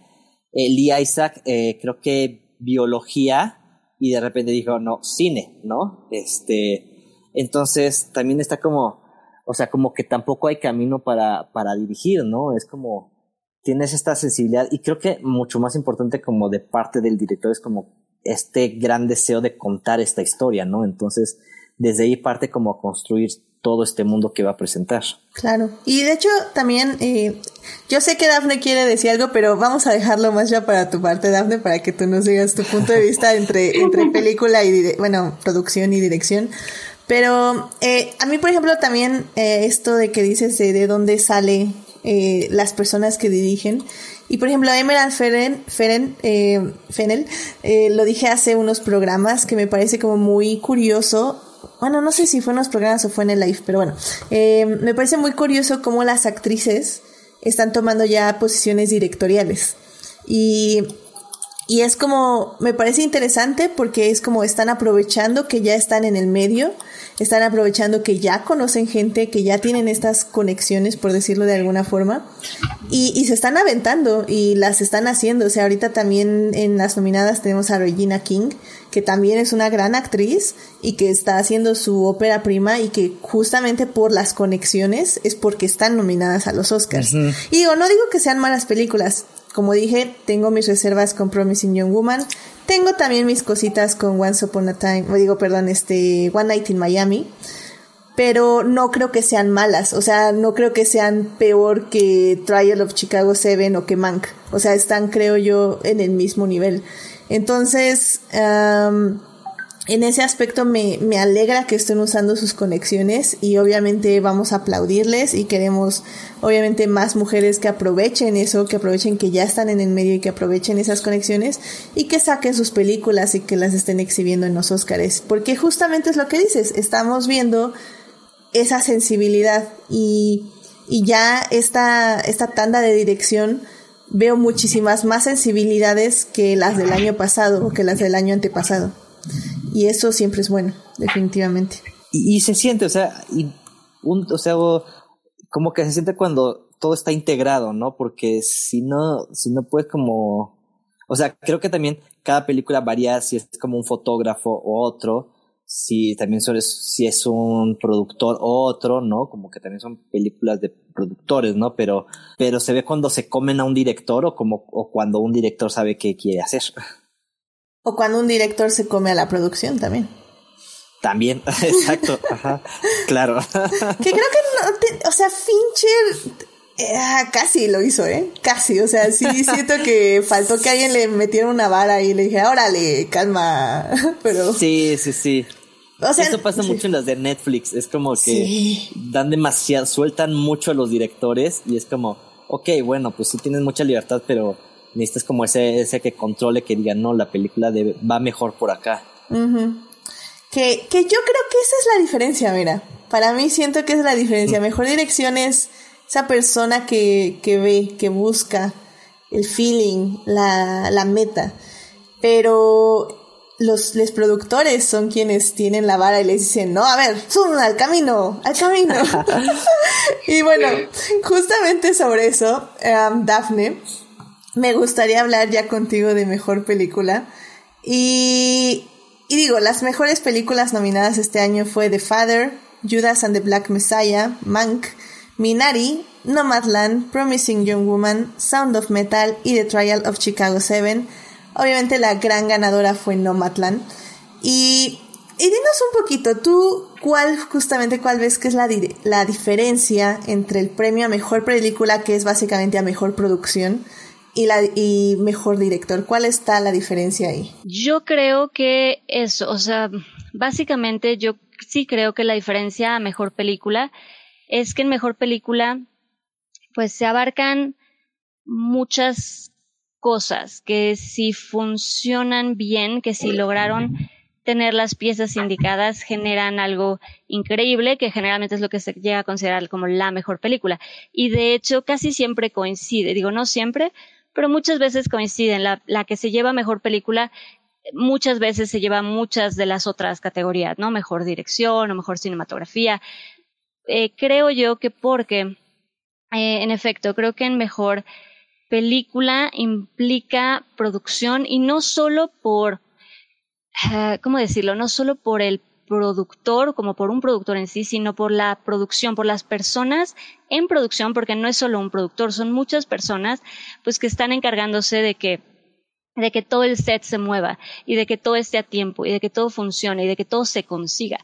Si alguien está con toda la organización y todas las pilas, las cosas funcionan, ¿no? Y cuando hay organización, se permiten muchas otras cosas, se permiten que la gente pueda tener esa sensibilidad, se permiten muchas libertades creativas cuando no hay tantas limitaciones en cuanto a la producción como, como equipo, vaya, no solo como una persona, sino como un equipo de producción que te apoya en todo, ¿no? Desde que toda la gente, lo que, lo que decían, saber llevar la nave, ¿no? Porque sí está el director, pero pues el director está clavado en, en qué quiere sacar del actor o está clavado en qué quiere sacar del, del fotógrafo.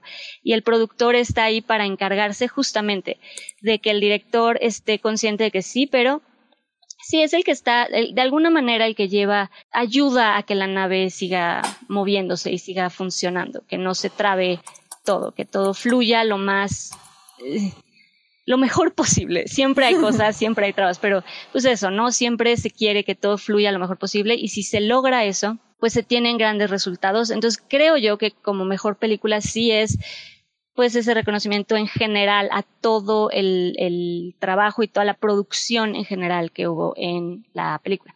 Y de nuevo, creo que por eso muchas veces comparten premios con las demás. O sea, casi siempre que quien gana mejor película gana varias de las otras categorías, ¿no?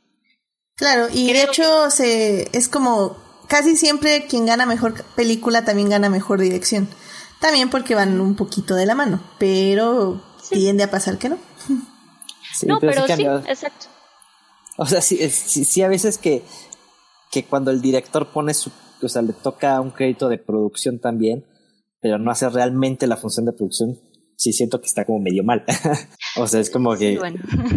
Sí, y, y, pasa luego muy seguido, ¿no? Entonces, o sea, el productor pues tiene otro cargo, ¿no? Nada más como el nombre o, o, decidir esto, esto y yo quiero esto y esto y eso y te contrata a ti, ¿no? Es como hay una parte creativa también desde producción. Claro, claro, que también sí, digo, ya si nos vamos, por ejemplo, digo, hablando de, de las pelis que estuvieron nominadas, en este caso Mejor Película, o para hablar, por ejemplo, rápidamente de diseño de producción, que es arte, pero que tiene que ver también con toda la producción, porque es lo que se va a conseguir para toda la película. Por ejemplo, que en caso de mejor diseño de producción, pues ganó Mank, porque creo que, pues, sí, las demás películas también están muy bien, ¿no? Eh, pero en Mank, pues sí creo que el reto de haber tenido que pues, recrear un Hollywood de los 30 a principios de los 40, pues es, era un, reto también. El hecho de, de tener que, que recrear eh, San Simeon, que era pues la propiedad y la mansión de, de Hearst, pues también es, es un reto porque evidentemente no podían filmar ahí. Entonces toda la investigación para poder hacer esta adaptación de lugares eh, reales y ver la manera de cómo justamente de cómo adaptarlo y cómo ayudarnos con la producción y el diseño para poder eh, crear estos, estas locaciones y estos lugares de época, pues sí fue todo un reto. Y por ejemplo, te, te, te va una pregunta, Daphne, perdón. Este, en esa categoría también estaba nominada News of the World. Y, y yo de broma, obviamente de broma, dije, pues, ¿qué, ¿qué, hicieron en producción? Ordenar la arenita para el desierto. Oh, pues. no, pues, no fue época. Ah. Dime, dime, por qué no, Daphne, dime por qué no. No, bueno, pues porque también fue época, o sea, también tenían que conseguir buen de, de, pues de arena y de... no, ¿qué pasó? No, no, no, pero no, estoy siguiendo tu broma, pero no. No, también creo que también estuvo merecida la nominación porque pues también de alguna manera, de nuevo, es, es adaptar, es recrear un, un ambiente y de nuevo, pues sí había bastante gente que coordinar en, en News of the World. También había bastante pues sí, bastante producción, bastante vestuario, extras, gente, locaciones, eh, transportes, ¿no? Las, pues, muchos detalles, muchas cosas de utilería, muchos, de nuevo, siempre, la verdad es que lo de época es, creo que para, para muchos productores, para muchos diseñadores de arte y para muchos productores, pues siempre es lo más, lo que más miedo da, pero lo más enriquecedor, lo más bonito, porque pues siempre es, es un gran reto tener que adaptar algo de época. Sí, de hecho, este Sofía Sánchez nos dice en el chat, este, las carretas son difíciles de conseguir, efectivamente. Muy bien, no, no, y, sí, y, no, y fuera de broma, sí, o sea, al final del día, hasta borrar las propias huellas para una nueva toma, o sea, ese es un trabajo muy cañón y estás, como ya dijimos, en, en, en abierto, ahora sí que con la naturaleza, y la naturaleza no te va a esperar ni te va a decir cuándo sí, cuándo no. Entonces, eso siempre es un gran reto. Y sobre todo es cierto que es arena, tienes que proteger cámaras, tienes que proteger equipo, personas, o sea, está muy cañón, la verdad. Y justamente producción es quien piensa, o sea, quien tiene que pensar en todo eso, porque nadie, o sea, fuera de la, por ejemplo, en cuanto a cámaras, pues obviamente la persona que, que tiene que usar la cámara, pero realmente la persona que tiene que cuidar todo ese tipo de cosas, pues es, es producción.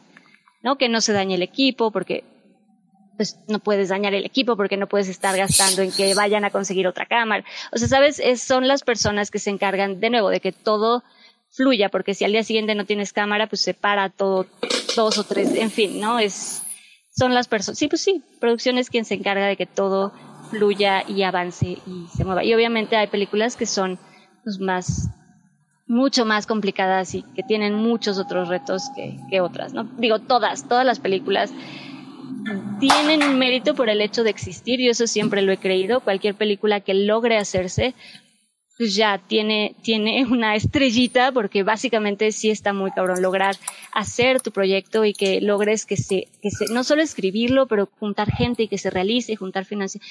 Sabes, es todo un reto lograrlo. Entonces, cualquier película que logre salir, pues ya es, es un, es un mérito. Amén, amén. sí. sí Y en cuanto a, y en cuanto a eh, producción, en cuanto a mejor película, que bueno, mejor película se la lleva pues Nomadland. Eh, creo, pues como justo todo lo que estaban diciendo, creo que muy merecido, justamente por lo complicado que, que es el, proyecto de hacer un, road trip y además con no actores, ¿no? Digo, eso va un poquito más en dirección, pero también creo que es, es importante porque el trabajar con no actores y más con mucha gente que se estaba representando a sí mismo, pues sí hay que tener esta sensibilidad como directora de cómo dirigirlo, ¿no? Porque como se están representando a ellos mismos, varios de los, de los no actores, pues tienes que tener mucho tacto, creo yo, para, para poder dirigirlos bien y para poder explicarles qué necesitas en la escena y que funcione. Sí, exacto. ¿Y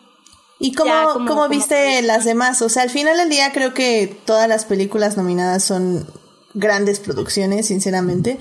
Pero, pero bueno, no sé si tengas como algo en específico que decirnos de las demás mm. películas nominadas.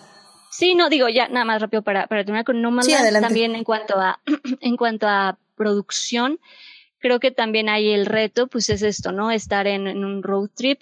Y creo que lo bonito de esa experiencia es que, y lo menciona, lo menciona tanto los productores como, como la directora, mencionan lo extraño que fue de alguna manera estar viviendo eso que estaban retratando porque al, al, estar rodando tanto, o sea, con ellos y estar con ellos tanto tiempo y viajar con ellos y básicamente vivir como ellos, pues lograron todos los del equipo, producción, todos los del equipo lograron entender pues, lo que era esa vida y entender las dificultades que, implicaban y lograron ponerse un poco en, los pies de estas personas y pues esto también les dio otra perspectiva al, terminar y al pulir la película y el discurso que querían, que querían tener. Y en, cuanto a producción, pues también el, reto de estar en, en, carretera, de estar viajando, de estar viajando con, con estas personas, además, que al final, pues, tú también de alguna manera estás encargado porque están siendo parte de tu producción, pues que no falte nada, que no pase nada en, producción. Entonces, en un road trip es difícil porque toda la seguridad y todo lo que pueda pasar, pues lo tienes que llevar contigo. ¿no? No es como que puedes estar a, eh, pues en una locación fija y sabes perfectamente en dónde está el hospital o en una locación fija y sabes a dónde llamar si hay cualquier problema, ¿no? Ellos estaban literal yéndose a, al, al mundo, estaban yendo a diferentes locaciones donde como producción tienen que tener perfectamente planeado cualquier emergencia, cualquier situación, cómo poder ayudar y cómo poder responder ante cualquier emergencia. Y pues eso siempre es un reto en producción. Sí, me imagino. Y creo que lo hablamos un poco en cuando hablamos de Long Way Up, ¿no? De, de todo esta este este reto de producción. Sí, y bueno, ya de las de las otras pelis, creo que pues como dices, creo que todas tenían su su mérito, o sea, creo que en cuanto a producción, bueno, que The Mank, un poco ya, ya comenté The Mank, pues sí, siempre lo de época, lo grande, pero como decían, es, es Fincher, pero creo que ahí de nuevo el reto era la, la adaptación de estos lugares, que es una película de época, y siempre eso va a ser pues muy, muy divertido, interesante y requiere mucha investigación y meterte a pues sí, a, bibliotecas y, tratar de entender y ver detalles, ¿no? Que a lo mejor en, en unas, en la primera visión de la película, la primera vez que vemos la película no se notan, pero ya que te fijas siempre en, en producción, en, sobre todo en diseño y producción, ves muchos detalles de la época que, que siempre enriquecen mucho una escena o un, un, momento para que tú te creas que estás en ese, pues sí, en la época, en ese, en ese mundo, en ese momento. Eh, y pues de las otras pelis, creo que lo mismo, porque por ejemplo en, en The Trial, yo sé, pero eh, digo, en cuanto a producción, pues creo que, que también tuvo su reto porque estaban también trabajando con, con bastante gente, sobre todo en la, estas escenas de, de los meetings y cuando el conflicto con la policía. O sea, sabes, tienen también escenas donde requieren mucha gente y pues siempre requerir mucha gente es también requiere toda la coordinación y paciencia del mundo para lograr que salgan esas escenas cuando tienes a, much a mucha gente que, coordinar y dirigir y sobre todo cuando son escenas violentas también tienes que tienes que estar pendiente y tienes que ver cómo se va a manejar todo, que no ocurra nada, nada grave, en fin, como también requiere, pues es otro tipo de, de reto. y pues sí, todas, la verdad es que todas tienen, tienen su, su chiste. Y un poco para hablar de, de The Father, lo, lo que decían de este director, que a lo mejor sí merecía estar nominado a mejor director. Yo también coincido, porque creo que él tenía muy clara su visión y se siente en todos los aspectos, incluso en, en, producción, yo me, me, atrevo a decir, porque él desde, desde el guion, de hecho a mí me pareció muy, muy justo y de alguna forma padre para, para él que se ganara mejor guion adaptado de su guion. Eso a mí me pareció muy, muy padre porque supo, y creo que está muy bien que tenga ese reconocimiento de que supo adaptar su guion de teatro a un guion de cine y creo que lo supo hacer muy bien. Y no solo eso, creo que también en cuanto a, producción, supo como, a pesar de que iba a ser una locación, supo en, de alguna manera en diseño de arte y con producción, hablando en este, con el departamento de producción, ver cómo lograr que en cámara se entendiera perfectamente que era otro espacio, que a pesar de que es el mismo departamento, el cómo lo voy a vestir y el cómo lo vamos a cambiar, te va, vas a entender perfectamente que no es el mismo espacio, pero al mismo tiempo sí lo es, como este engaño visual desde la producción. Y eso creo que también es, es un reto y creo que también está muy, pues está muy padre. Sí, completamente de acuerdo. Eh, la verdad es que sí, como dices, digo ya para casi cerrar esto, eh, eh, entre las nominadas, Judas de Black Messiah es de época, Mank es de época, es, y Trial of Chicago 7 es de época, o sea, sí tenemos una, dos, tres películas de época, eh, y pues sí, todas las demás pues son más normales, comillas, comillas, como ya bien dijiste, Nomadland tiene todos esos retos, y bueno, las demás sí ya son de set, entre comillas. Minari pues es eh, creo que la más sencilla de todas, pero como digo, igual son muchos exteriores y eso también tiene sus propias... Eh, Controle el clima, a ver, controle el clima.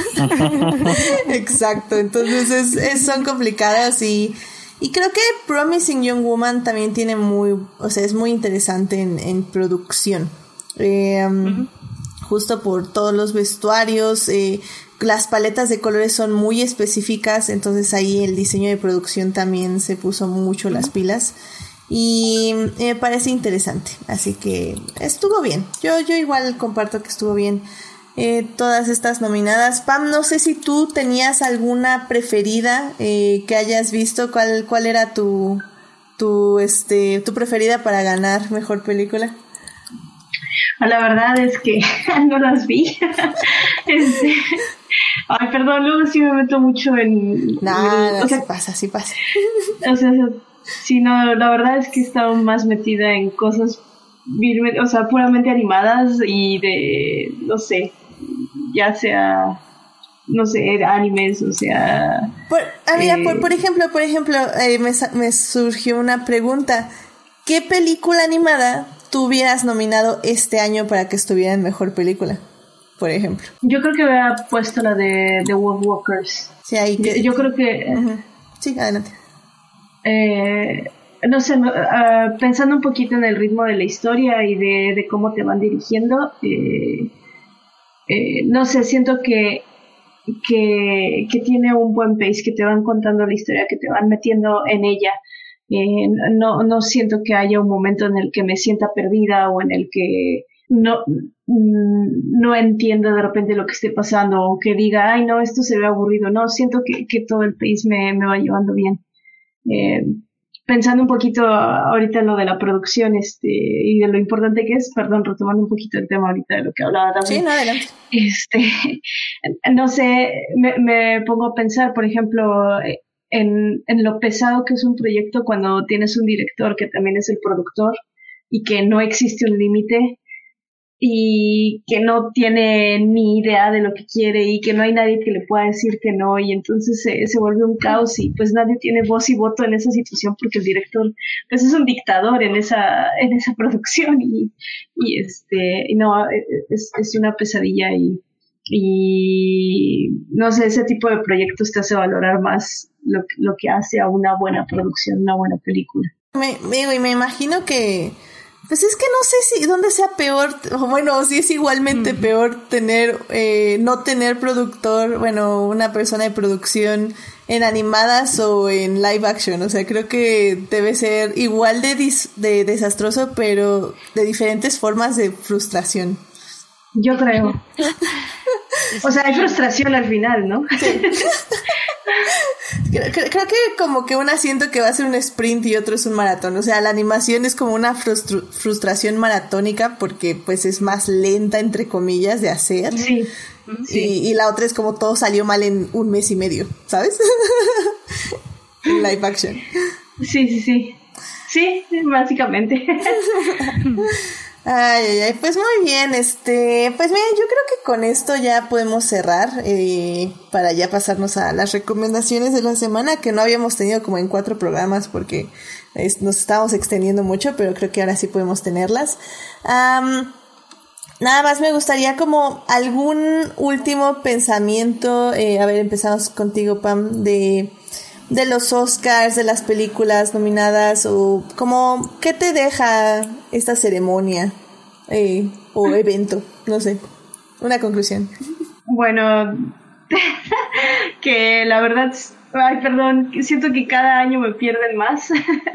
eh, como que, no sé, perdón, eh, no, o sea, antes sentía que era así como eh, el evento, ¿no? Y a lo mejor por toda esta situación de la pandemia o lo que sea, pero como que todavía lo siento ahora más ajeno a, lo que antes era. y no sé, que siento que a lo mejor hay muchas cosas a evolucionar y que tienen que, empezar a cambiar por precisamente, sobre todo ahora la cantidad de producciones que se están generando con Netflix y con, pues no sé, ya no tanto las restricciones que Hollywood imponía anteriormente. Sí, tienen que evolucionar, básicamente. Muy bien, muy bien, Pam. Este, Melvin, ¿algo que quieras comentar como conclusión? Este, sí, sí, sí se sienten de repente medio atrasados, pero... Eh, y, y sí, y creo que todos los años decimos, no, ya no da, perdió, están peor, están peor, o sea, creo que ya esto ya no tiene fondo, como peor, peor. Eh, si algo rescato de, de los Óscares es como, pues siempre son un reflejo de la situación actual, ¿no? Entonces, como de manera antropológica o histórica, creo que están interesantes ver cómo cada año tienen ciertas preferidas o como hay algunos actores preferidos, otros no, etcétera, ¿no? O el, tipo de selección también siento que es como un reflejo de, de lo que pasa, pues principalmente allá en Estados Unidos, ¿no? Pero pues, si lo ves así, está sigue siendo interesante los Oscars. Y ahí estaremos año con año. Sí, de acuerdo. Quejándonos y todo, pero ahí estaremos. este, Dafne. Sí, yo creo que eh, si bien lo que dice, ¿no? A veces dudamos y no entendemos bien por qué seguimos siguiendo y viendo la ceremonia y seguimos ahí. Creo que la verdad, a veces sí ayuda de alguna manera lo, lo que uno lo que decíamos no la promoción a las películas y la verdad es que hay veces que sí muchas de las películas que se nominan valen valen la pena o sea por lo menos eh, pues sí, creo que siempre, pero en esta, en esta edición de la que estamos hablando, creo que muchas de las películas, por lo menos a mí me gusta mucho la mm, sensibilidad y la empatía que, que tienen en las historias, en los temas. Creo que hubo buenas películas eh, nominadas, vaya, buenas películas seleccionadas. Y pues creo que eso es lo que, lo que yo rescato igual de, ¿no? De, de los Óscares y de estos premios. Bien si nos gusta o no la que gana o si no entendemos bien esta idea de, de dar un premio, creo que el hecho de que nos ayuden de alguna manera a tener esta selección de películas que valen la pena, pues muchas veces, muchas veces, si bien no, a lo mejor no incluyen todas las que deberían, pero creo que de alguna manera varias de las que están seleccionadas sí merecen ser vistas y sí merecen la atención por el tema o por cómo están hechas o por el guion o las actuaciones. Entonces creo que de ese lado el, el que nos ayuden a, a, voltear a ver ciertas historias creo que también pues vale la pena. Y no tanto a los pues clavados eh, del cine independiente, a lo mejor que podemos ver otro tipo de cine, pero para, pues justo también para, para la gente que sí ve los Óscares y que un poco cree en, en la selección de los Óscares, pues creo que no está mal y creo que está bien tener pues estas películas para voltearlas a ver y darles atención y, y pues recomendarlas y que las directoras y directores, les directores, pues hagan, hagan más cine. Completamente de acuerdo, creo que creo que hay que verlo así, o sea, eso es una una terna no, no independiente de películas con influencia, de cierta forma, pero que funciona, funciona en su medio y al final del día tenemos miles de premios más, con miles de películas más y, también hay que darle su espacio claramente. Pero, pero al final el día está bien. O sea, como dices, Daphne, creo que este año no creo que haya una excelentísima mil veces increíble película en, en las nominadas. Pero como bien hemos hablado de esto, eh, son películas con mucha sensibilidad. de Father hacia la gente mayor, este que vive una situación de demencia. Es creo que una película excelente. Judas and the Black Messiah es una gran, gran película sobre este, pues, todo lo que sucedió después de la muerte de Malcolm X. Eh, con las panteras negras y, la verdad es que está muy bien hecha la peli y muy buena este por ahí dejé ya mi reseña en, en Instagram y en Facebook por si la quieren ver Mank que eh, Fincher It's fine, I mean. Que para, digo, nada más como comentario rápido sobre Mank. No, no tanto de producción. Fíjate que no, ahora voy a defender otra, otra categoría. Pero, eh, ni siquiera una categoría. Pero, para defender un poco Mank, yo sé que entiendo, entiendo por qué a tanta gente no es su favorita. Lo entiendo. Es política, es, es un tema, ya sé, es complicado que nos apasione ese tema. Pero, para defender, creo que cuando eh, si te gusta mucho la historia y lo que pasó detrás de Citizen Kane, a mí por lo menos sí me parece como súper interesante todo este mm, conflicto por contar una, una historia y, desvincularte de la persona a la que estás retratando. Y cómo pues este escritor, este guionista, eh, digo, esto no, no se nota tanto en, en, la, en la película, pero esto yo vi un documental justo sobre ese mismo pleito que hubo entre, justamente entre Hearst y, y la producción en general de, de Citizen Kane, porque no querían que se hiciera la película.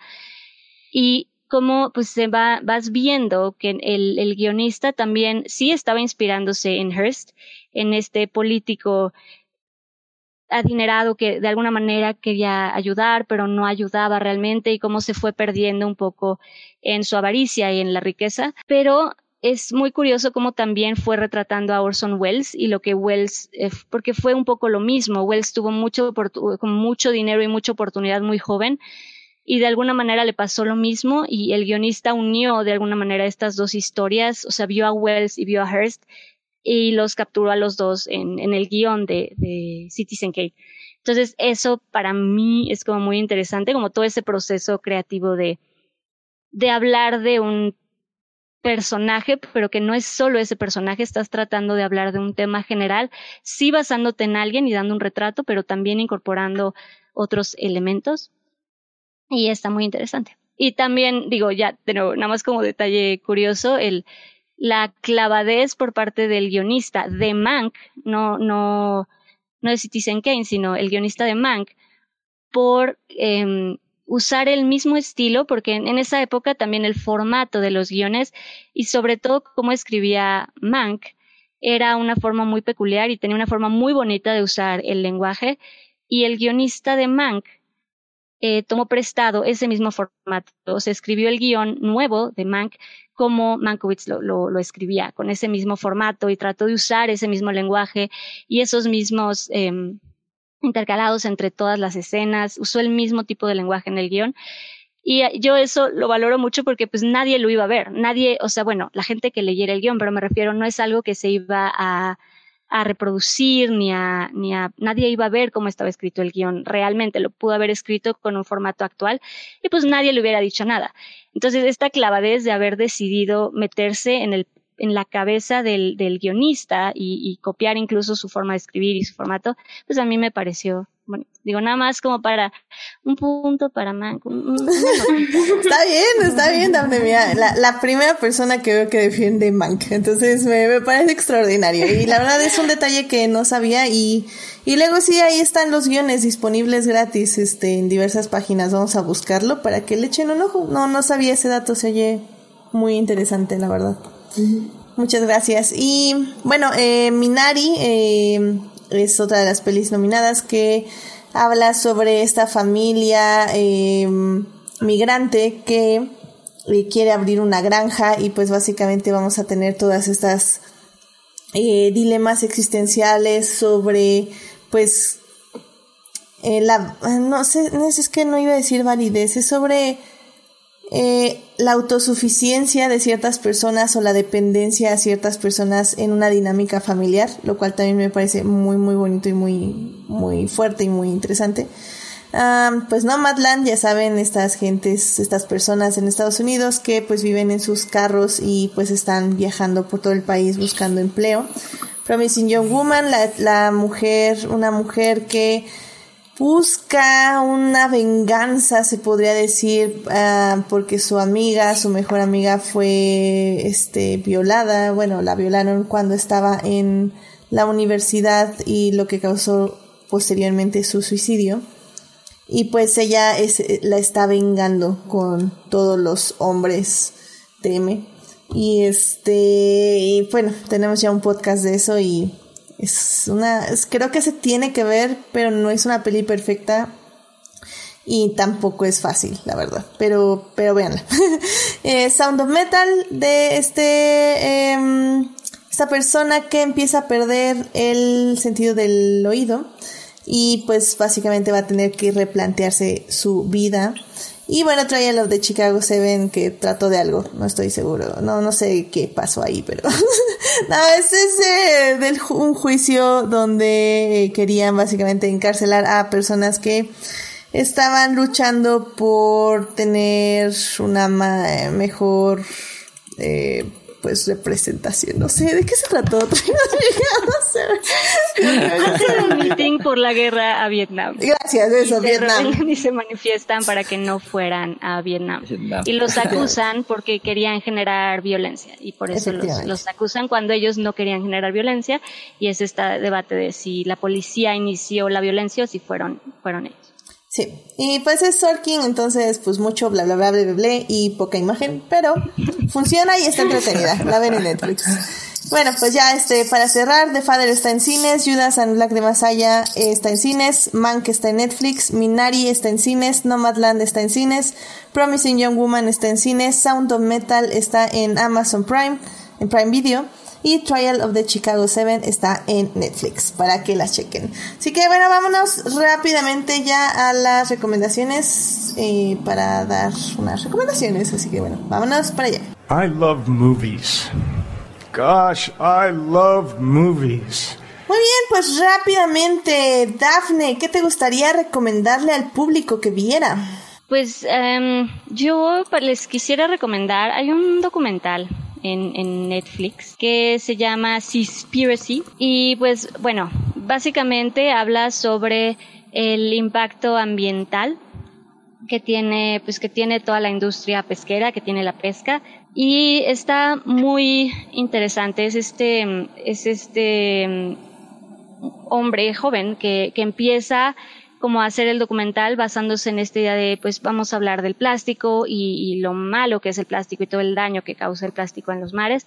Y bueno, termina desencadenando y descubriendo cosas que pues es una bola de nieve y se va a todo este problema con la industria pesquera.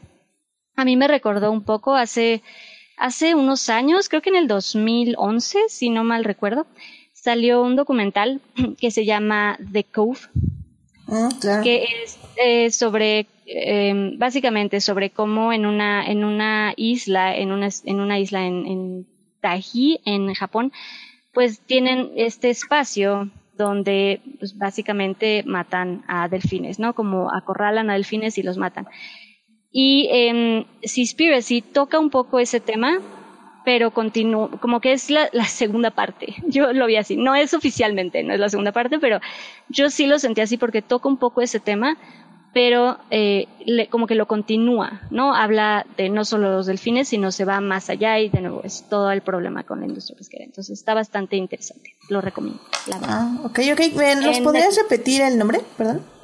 Sí, es Seaspiracy. Seaspiracy. O Seaspiracy. Es como puede ser como eh, conspiración del mar, Seaspiracy. Oh, ya, ya, ya. O piratería en el mar. Es que es un juego de palabras, entonces cualquiera de los. Pero sí, Seaspiracy, no Seaspiracy. Perfecto, entonces Seaspiracy en Netflix.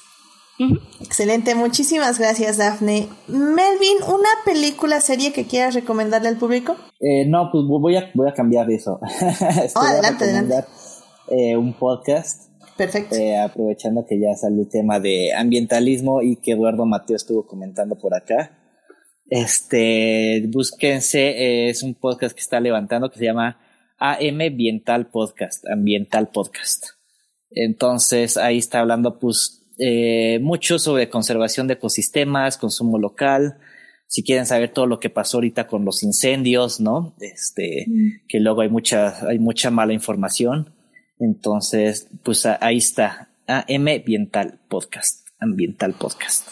Excelente, mira qué buena recomendación, porque sí, la verdad, este, creo que es algo con lo que estamos viviendo y como que lo queremos tener atrás, ¿no? Como de ruido de ambiente.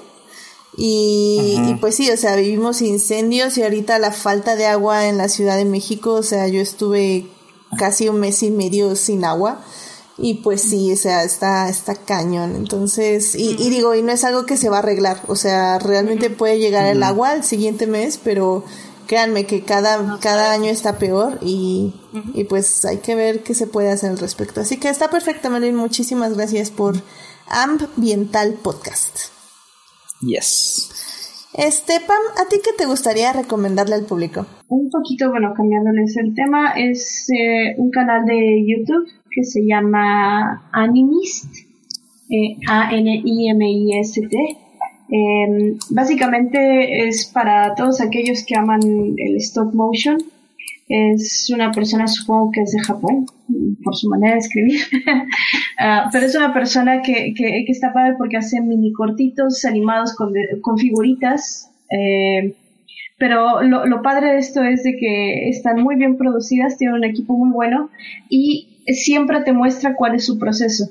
Entonces, no sé, creo que para cualquier interesado que quiera aprender stop motion, eh, eh, puede ir a este canal y ver todo lo que implica la producción de, de un stop motion y cómo se va produciendo, cómo, cómo este, va organizando sus tomas, cómo las limpia, eh, cómo hace la edición, cómo hace los efectos, porque también los hace en stop motion y es, está bastante interesante y entretenido. Entonces, sí, es mi recomendación. Excelente. A ver, entonces es el canal de Animist en YouTube. Ajá. Perfecto, oye, no, pues se oye muy, muy padre. Y pues siempre creo que hasta relaja luego ver cómo se hace stop motion o estresante. Sí. No lo sé. Sí, no, no sé si se O sea, a veces se relaja porque sabes que no lo vas a hacer, o creo que, que estresa cuando sabes que lo vas a hacer. No sé, es, es un volado. Véanlo y vean cuáles son las sensaciones que les trae el canal. Perfecto, muchas gracias, Pam. Um, y bueno, pues ya para cerrar, eh, a mí me gustaría recomendarles la película Aquelarre, que está en Netflix, Aquelarre con K, A-K-E-L-A-R-R-E. Eh, creo que también les va a salir como Coven, lo pueden buscar en Netflix, pero bueno, es Aquelarre. Eh, esta película habla básicamente de unas amigas, unas chicas que están en un pueblo en España, eh, pues en la época de la Inquisición. Y pues llega la buena Inquisición a decirles que son brujas. Y pues ellas así como, pues, como, ¿por qué? ¿O qué? ¿Qué hicimos? ¿Qué pasó? ¿Qué tal? Y pues ya el, el señorcito de la Inquisición les dice, no, pues las vieron bailar y cantar en un claro. Y pues obviamente eso las hace brujas.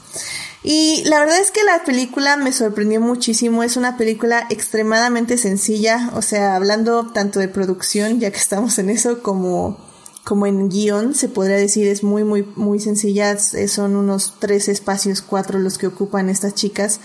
todo se basa en su actuación. Y es que básicamente vamos a ver cómo ellas van a tratar de cambiar o de apropiarse de la narrativa que les están dando, que es de que son brujas, pues para ver si se pueden salvar. Y me parece increíble, creo que es una forma muy interesante como de tratar de empoderar a estas chicas en una situación imposible, porque sí es así, es una situación imposible. Y creo que el director tiene una female gaze bastante interesante, o sea, creo que son muy pocos los directores que pueden retratar las vivencias y sobre todo los cuerpos por medio de la fotografía de las mujeres sin sexualizarlas y dándoles básicamente la narrativa, entregándoles la narrativa a estas actrices y lo hace muy bien. O sea, la verdad es que un aplauso de pie. Eh, me fascinó, no, no esperaba ver una película tan buena, sencilla, como digo, en todos los aspectos, pero muy, muy buena, un, guion muy bien estructurado. Entonces, la verdad es que la recomiendo mucho. No es de terror, eh, no se vayan como por esa finta. Creo que es más un drama thriller, se podría decir. Y si bien bueno, no, véanla, ni, ni siquiera, ya para qué les digo en qué acaba.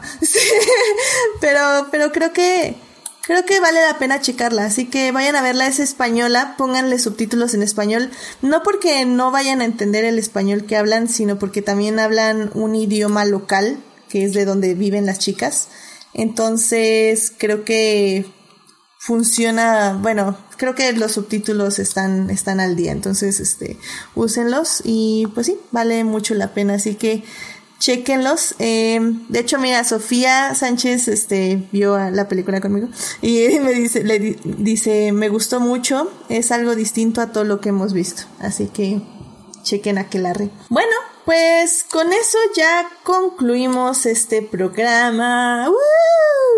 Que por cierto, este, rápidamente Sofía estaba diciendo... Eh, de los Óscares, pero viendo a Brad Pitt que envejece como el vino. Así que y también Marcela Salgado dice que mejor con el paso de los años. Pues sí, que pues sí. Creo que fue el consenso también del día de ayer. es, bueno para eso también los Oscars. Pero bueno, muchísimas gracias, Dafne, Melvin, Pan, por venir a este programa. Este, muchísimas gracias, Dafne, por venir. ¿Dónde te puede encontrar nuestro público? Pues yo estoy relativamente en Instagram y en Twitter como Dafne Bennett. Digo relativamente porque no, no, no publico, pero estoy, estoy tratando. Pero, pero sí, como Dafne Bennett en Instagram o en Twitter, por allá. Excelente, Daf. Este, Melvin, muchas gracias por venir. ¿Dónde te puede encontrar nuestro público? Gracias por invitarme. Este, ahorita les voy, les voy a pasar mi Instagram de tarot, que es Malwin, Malwin Tarot con W. Malwin. Nice, nice, nice. Sí lo he visto, creo que no te sigo. Te voy a seguir. Luego comparto en mi cuenta principal, pero también se te va a poner chido. Excelente, muchas gracias, Melvin. Pam, muchísimas gracias por venir. ¿Dónde te puede encontrar nuestro público? Em, pues pueden buscarme en Instagram como Priveraba. Eh, digo, ya tiene un rato que no publico ahí, pero pues estaba tratando de poner así como pequeñas, pues no sé, dibujos, prácticas, animacioncillas. Digo, es muy sencillo y muy principiante, pero bueno, ahí ando intentando. Está bien, está bien. Es que ustedes no lo saben, querido público, pero les invita desde el día de hoy son personas muy ocupadas. Entonces, esto de las redes sociales, este, se lo dejan a las personas que no somos tan ocupadas. o, que, o que pretendemos no estar tan ocupadas. que quién sabe, nunca, nunca lo sabremos, es, es un misterio, pero no. Muy bien, pues ya saben, ahí, ahí pueden encontrar a nuestros queridos invitados. Y bueno, ya saben, a mí me pueden encontrar en HT Idea, donde cada vez hablo menos de Star Wars y más de Lewis Hamilton, porque esta semana hay carrera en la Fórmula 1, así que estaremos ahí. Lewis Hamilton, Team LH. y bueno, pues muchísimas gracias también a quienes nos acompañaron en vivo. Estuvo Sofía Sánchez, Estuvo Eduardo Mateo, Joyce Kaufman que pasó a saludar y a que le dijéramos a alguien que se fuera a dormir. Así que ya saben, también pueden, pueden tener también esas peticiones en el chat en vivo, claro que sí. Este, también estuvo Héctor Guerra, vino Uriel Botello, Carlos Ochoa, Y Marcela Salgado también estuvo aquí. Muchísimas gracias por escucharnos en vivo en YouTube. Y obviamente en Twitch estuvo el buen Julián García que sigue diciendo que necesitamos el de Melvin Cott. Dice Melvin, aunque quieren callar la voz del pueblo, no podrán. Release de Melvin Cott. Ya, ya lo he oído, ya se lo he puesto a varias personas. Ya vamos a armar campaña. No, voy, a, empezar a sacar fragmentos que no se oyeron en el original. para que vean. Pues no sé de dónde los va a sacar, pero bueno, eso, eso sería interesante. Quiero, quiero ver quién hace esa, quién arma esos fragmentos. Pero muy bien, pues muchas gracias Julián también por los magníficos memes y pues por estar al día de este podcast. Em, team diferidos, también muchas gracias a quienes nos oyen durante la semana en Heartis, Spotify, Google Podcast y en iTunes. Este programa estará disponible ahí a partir del miércoles en la mañanita. Pasen a comentar en el canal de YouTube eh, los Óscares relevantes o no. ¿Qué, qué, qué, qué, qué dicen? ¿Qué dicen? ¿Si los vieron? ¿No los vieron? ¿Les gustó? ¿No les gustó? Pásenos a decir claramente. Y no se les olvide seguir este podcast en Facebook, en Instagram como Adictia-visual para leer reseñas de películas, series, tenemos los reels, tenemos los lives y pues todo ahí en Instagram, estoy ahí picando, picando, picando porque es la, es la red elegida de este podcast, así que pásenle ahí al Instagram. También no se olviden de suscribirse al canal de YouTube y Twitch para que les avise cuando estamos en vivo. Saludos a Juan Paulo Nevado, a Jesús Alfredo, a Fernando, a Jessica y a Taco de Lechuga, quienes nos acompañan en las redes todos los días. Muchísimas gracias. Y bueno, pues ya la próxima semana ya hay programa, eh, porque este viernes terminó la serie de Falcon and the Winter Soldier. Así que vamos a hablar de ella el próximo lunes. Eh, la verdad es que me sorprendió gratamente y creo que hay mucho de qué diseccionar. Entonces vamos a estar hablando de esa serie el próximo programa. Ya saben, pues conéctense lunes 9.30 de la noche. Pues muy bien, eso es todo por el día de hoy. Por favor, cuídense mucho, este, no salgan al menos de que sea necesario y si salen, por favor, usen doble cubrebocas por favor, cuídense. Estamos en la recta final de la primera etapa de vacunación de un año para llegar al siguiente año con otra vacuna. Pero ¿quién está viendo el futuro? Se vive hoy el día al día, así que sí se puede, gente, sí se puede. Ay, Dios, qué triste. Ok, pues cuídense mucho. Bye bye.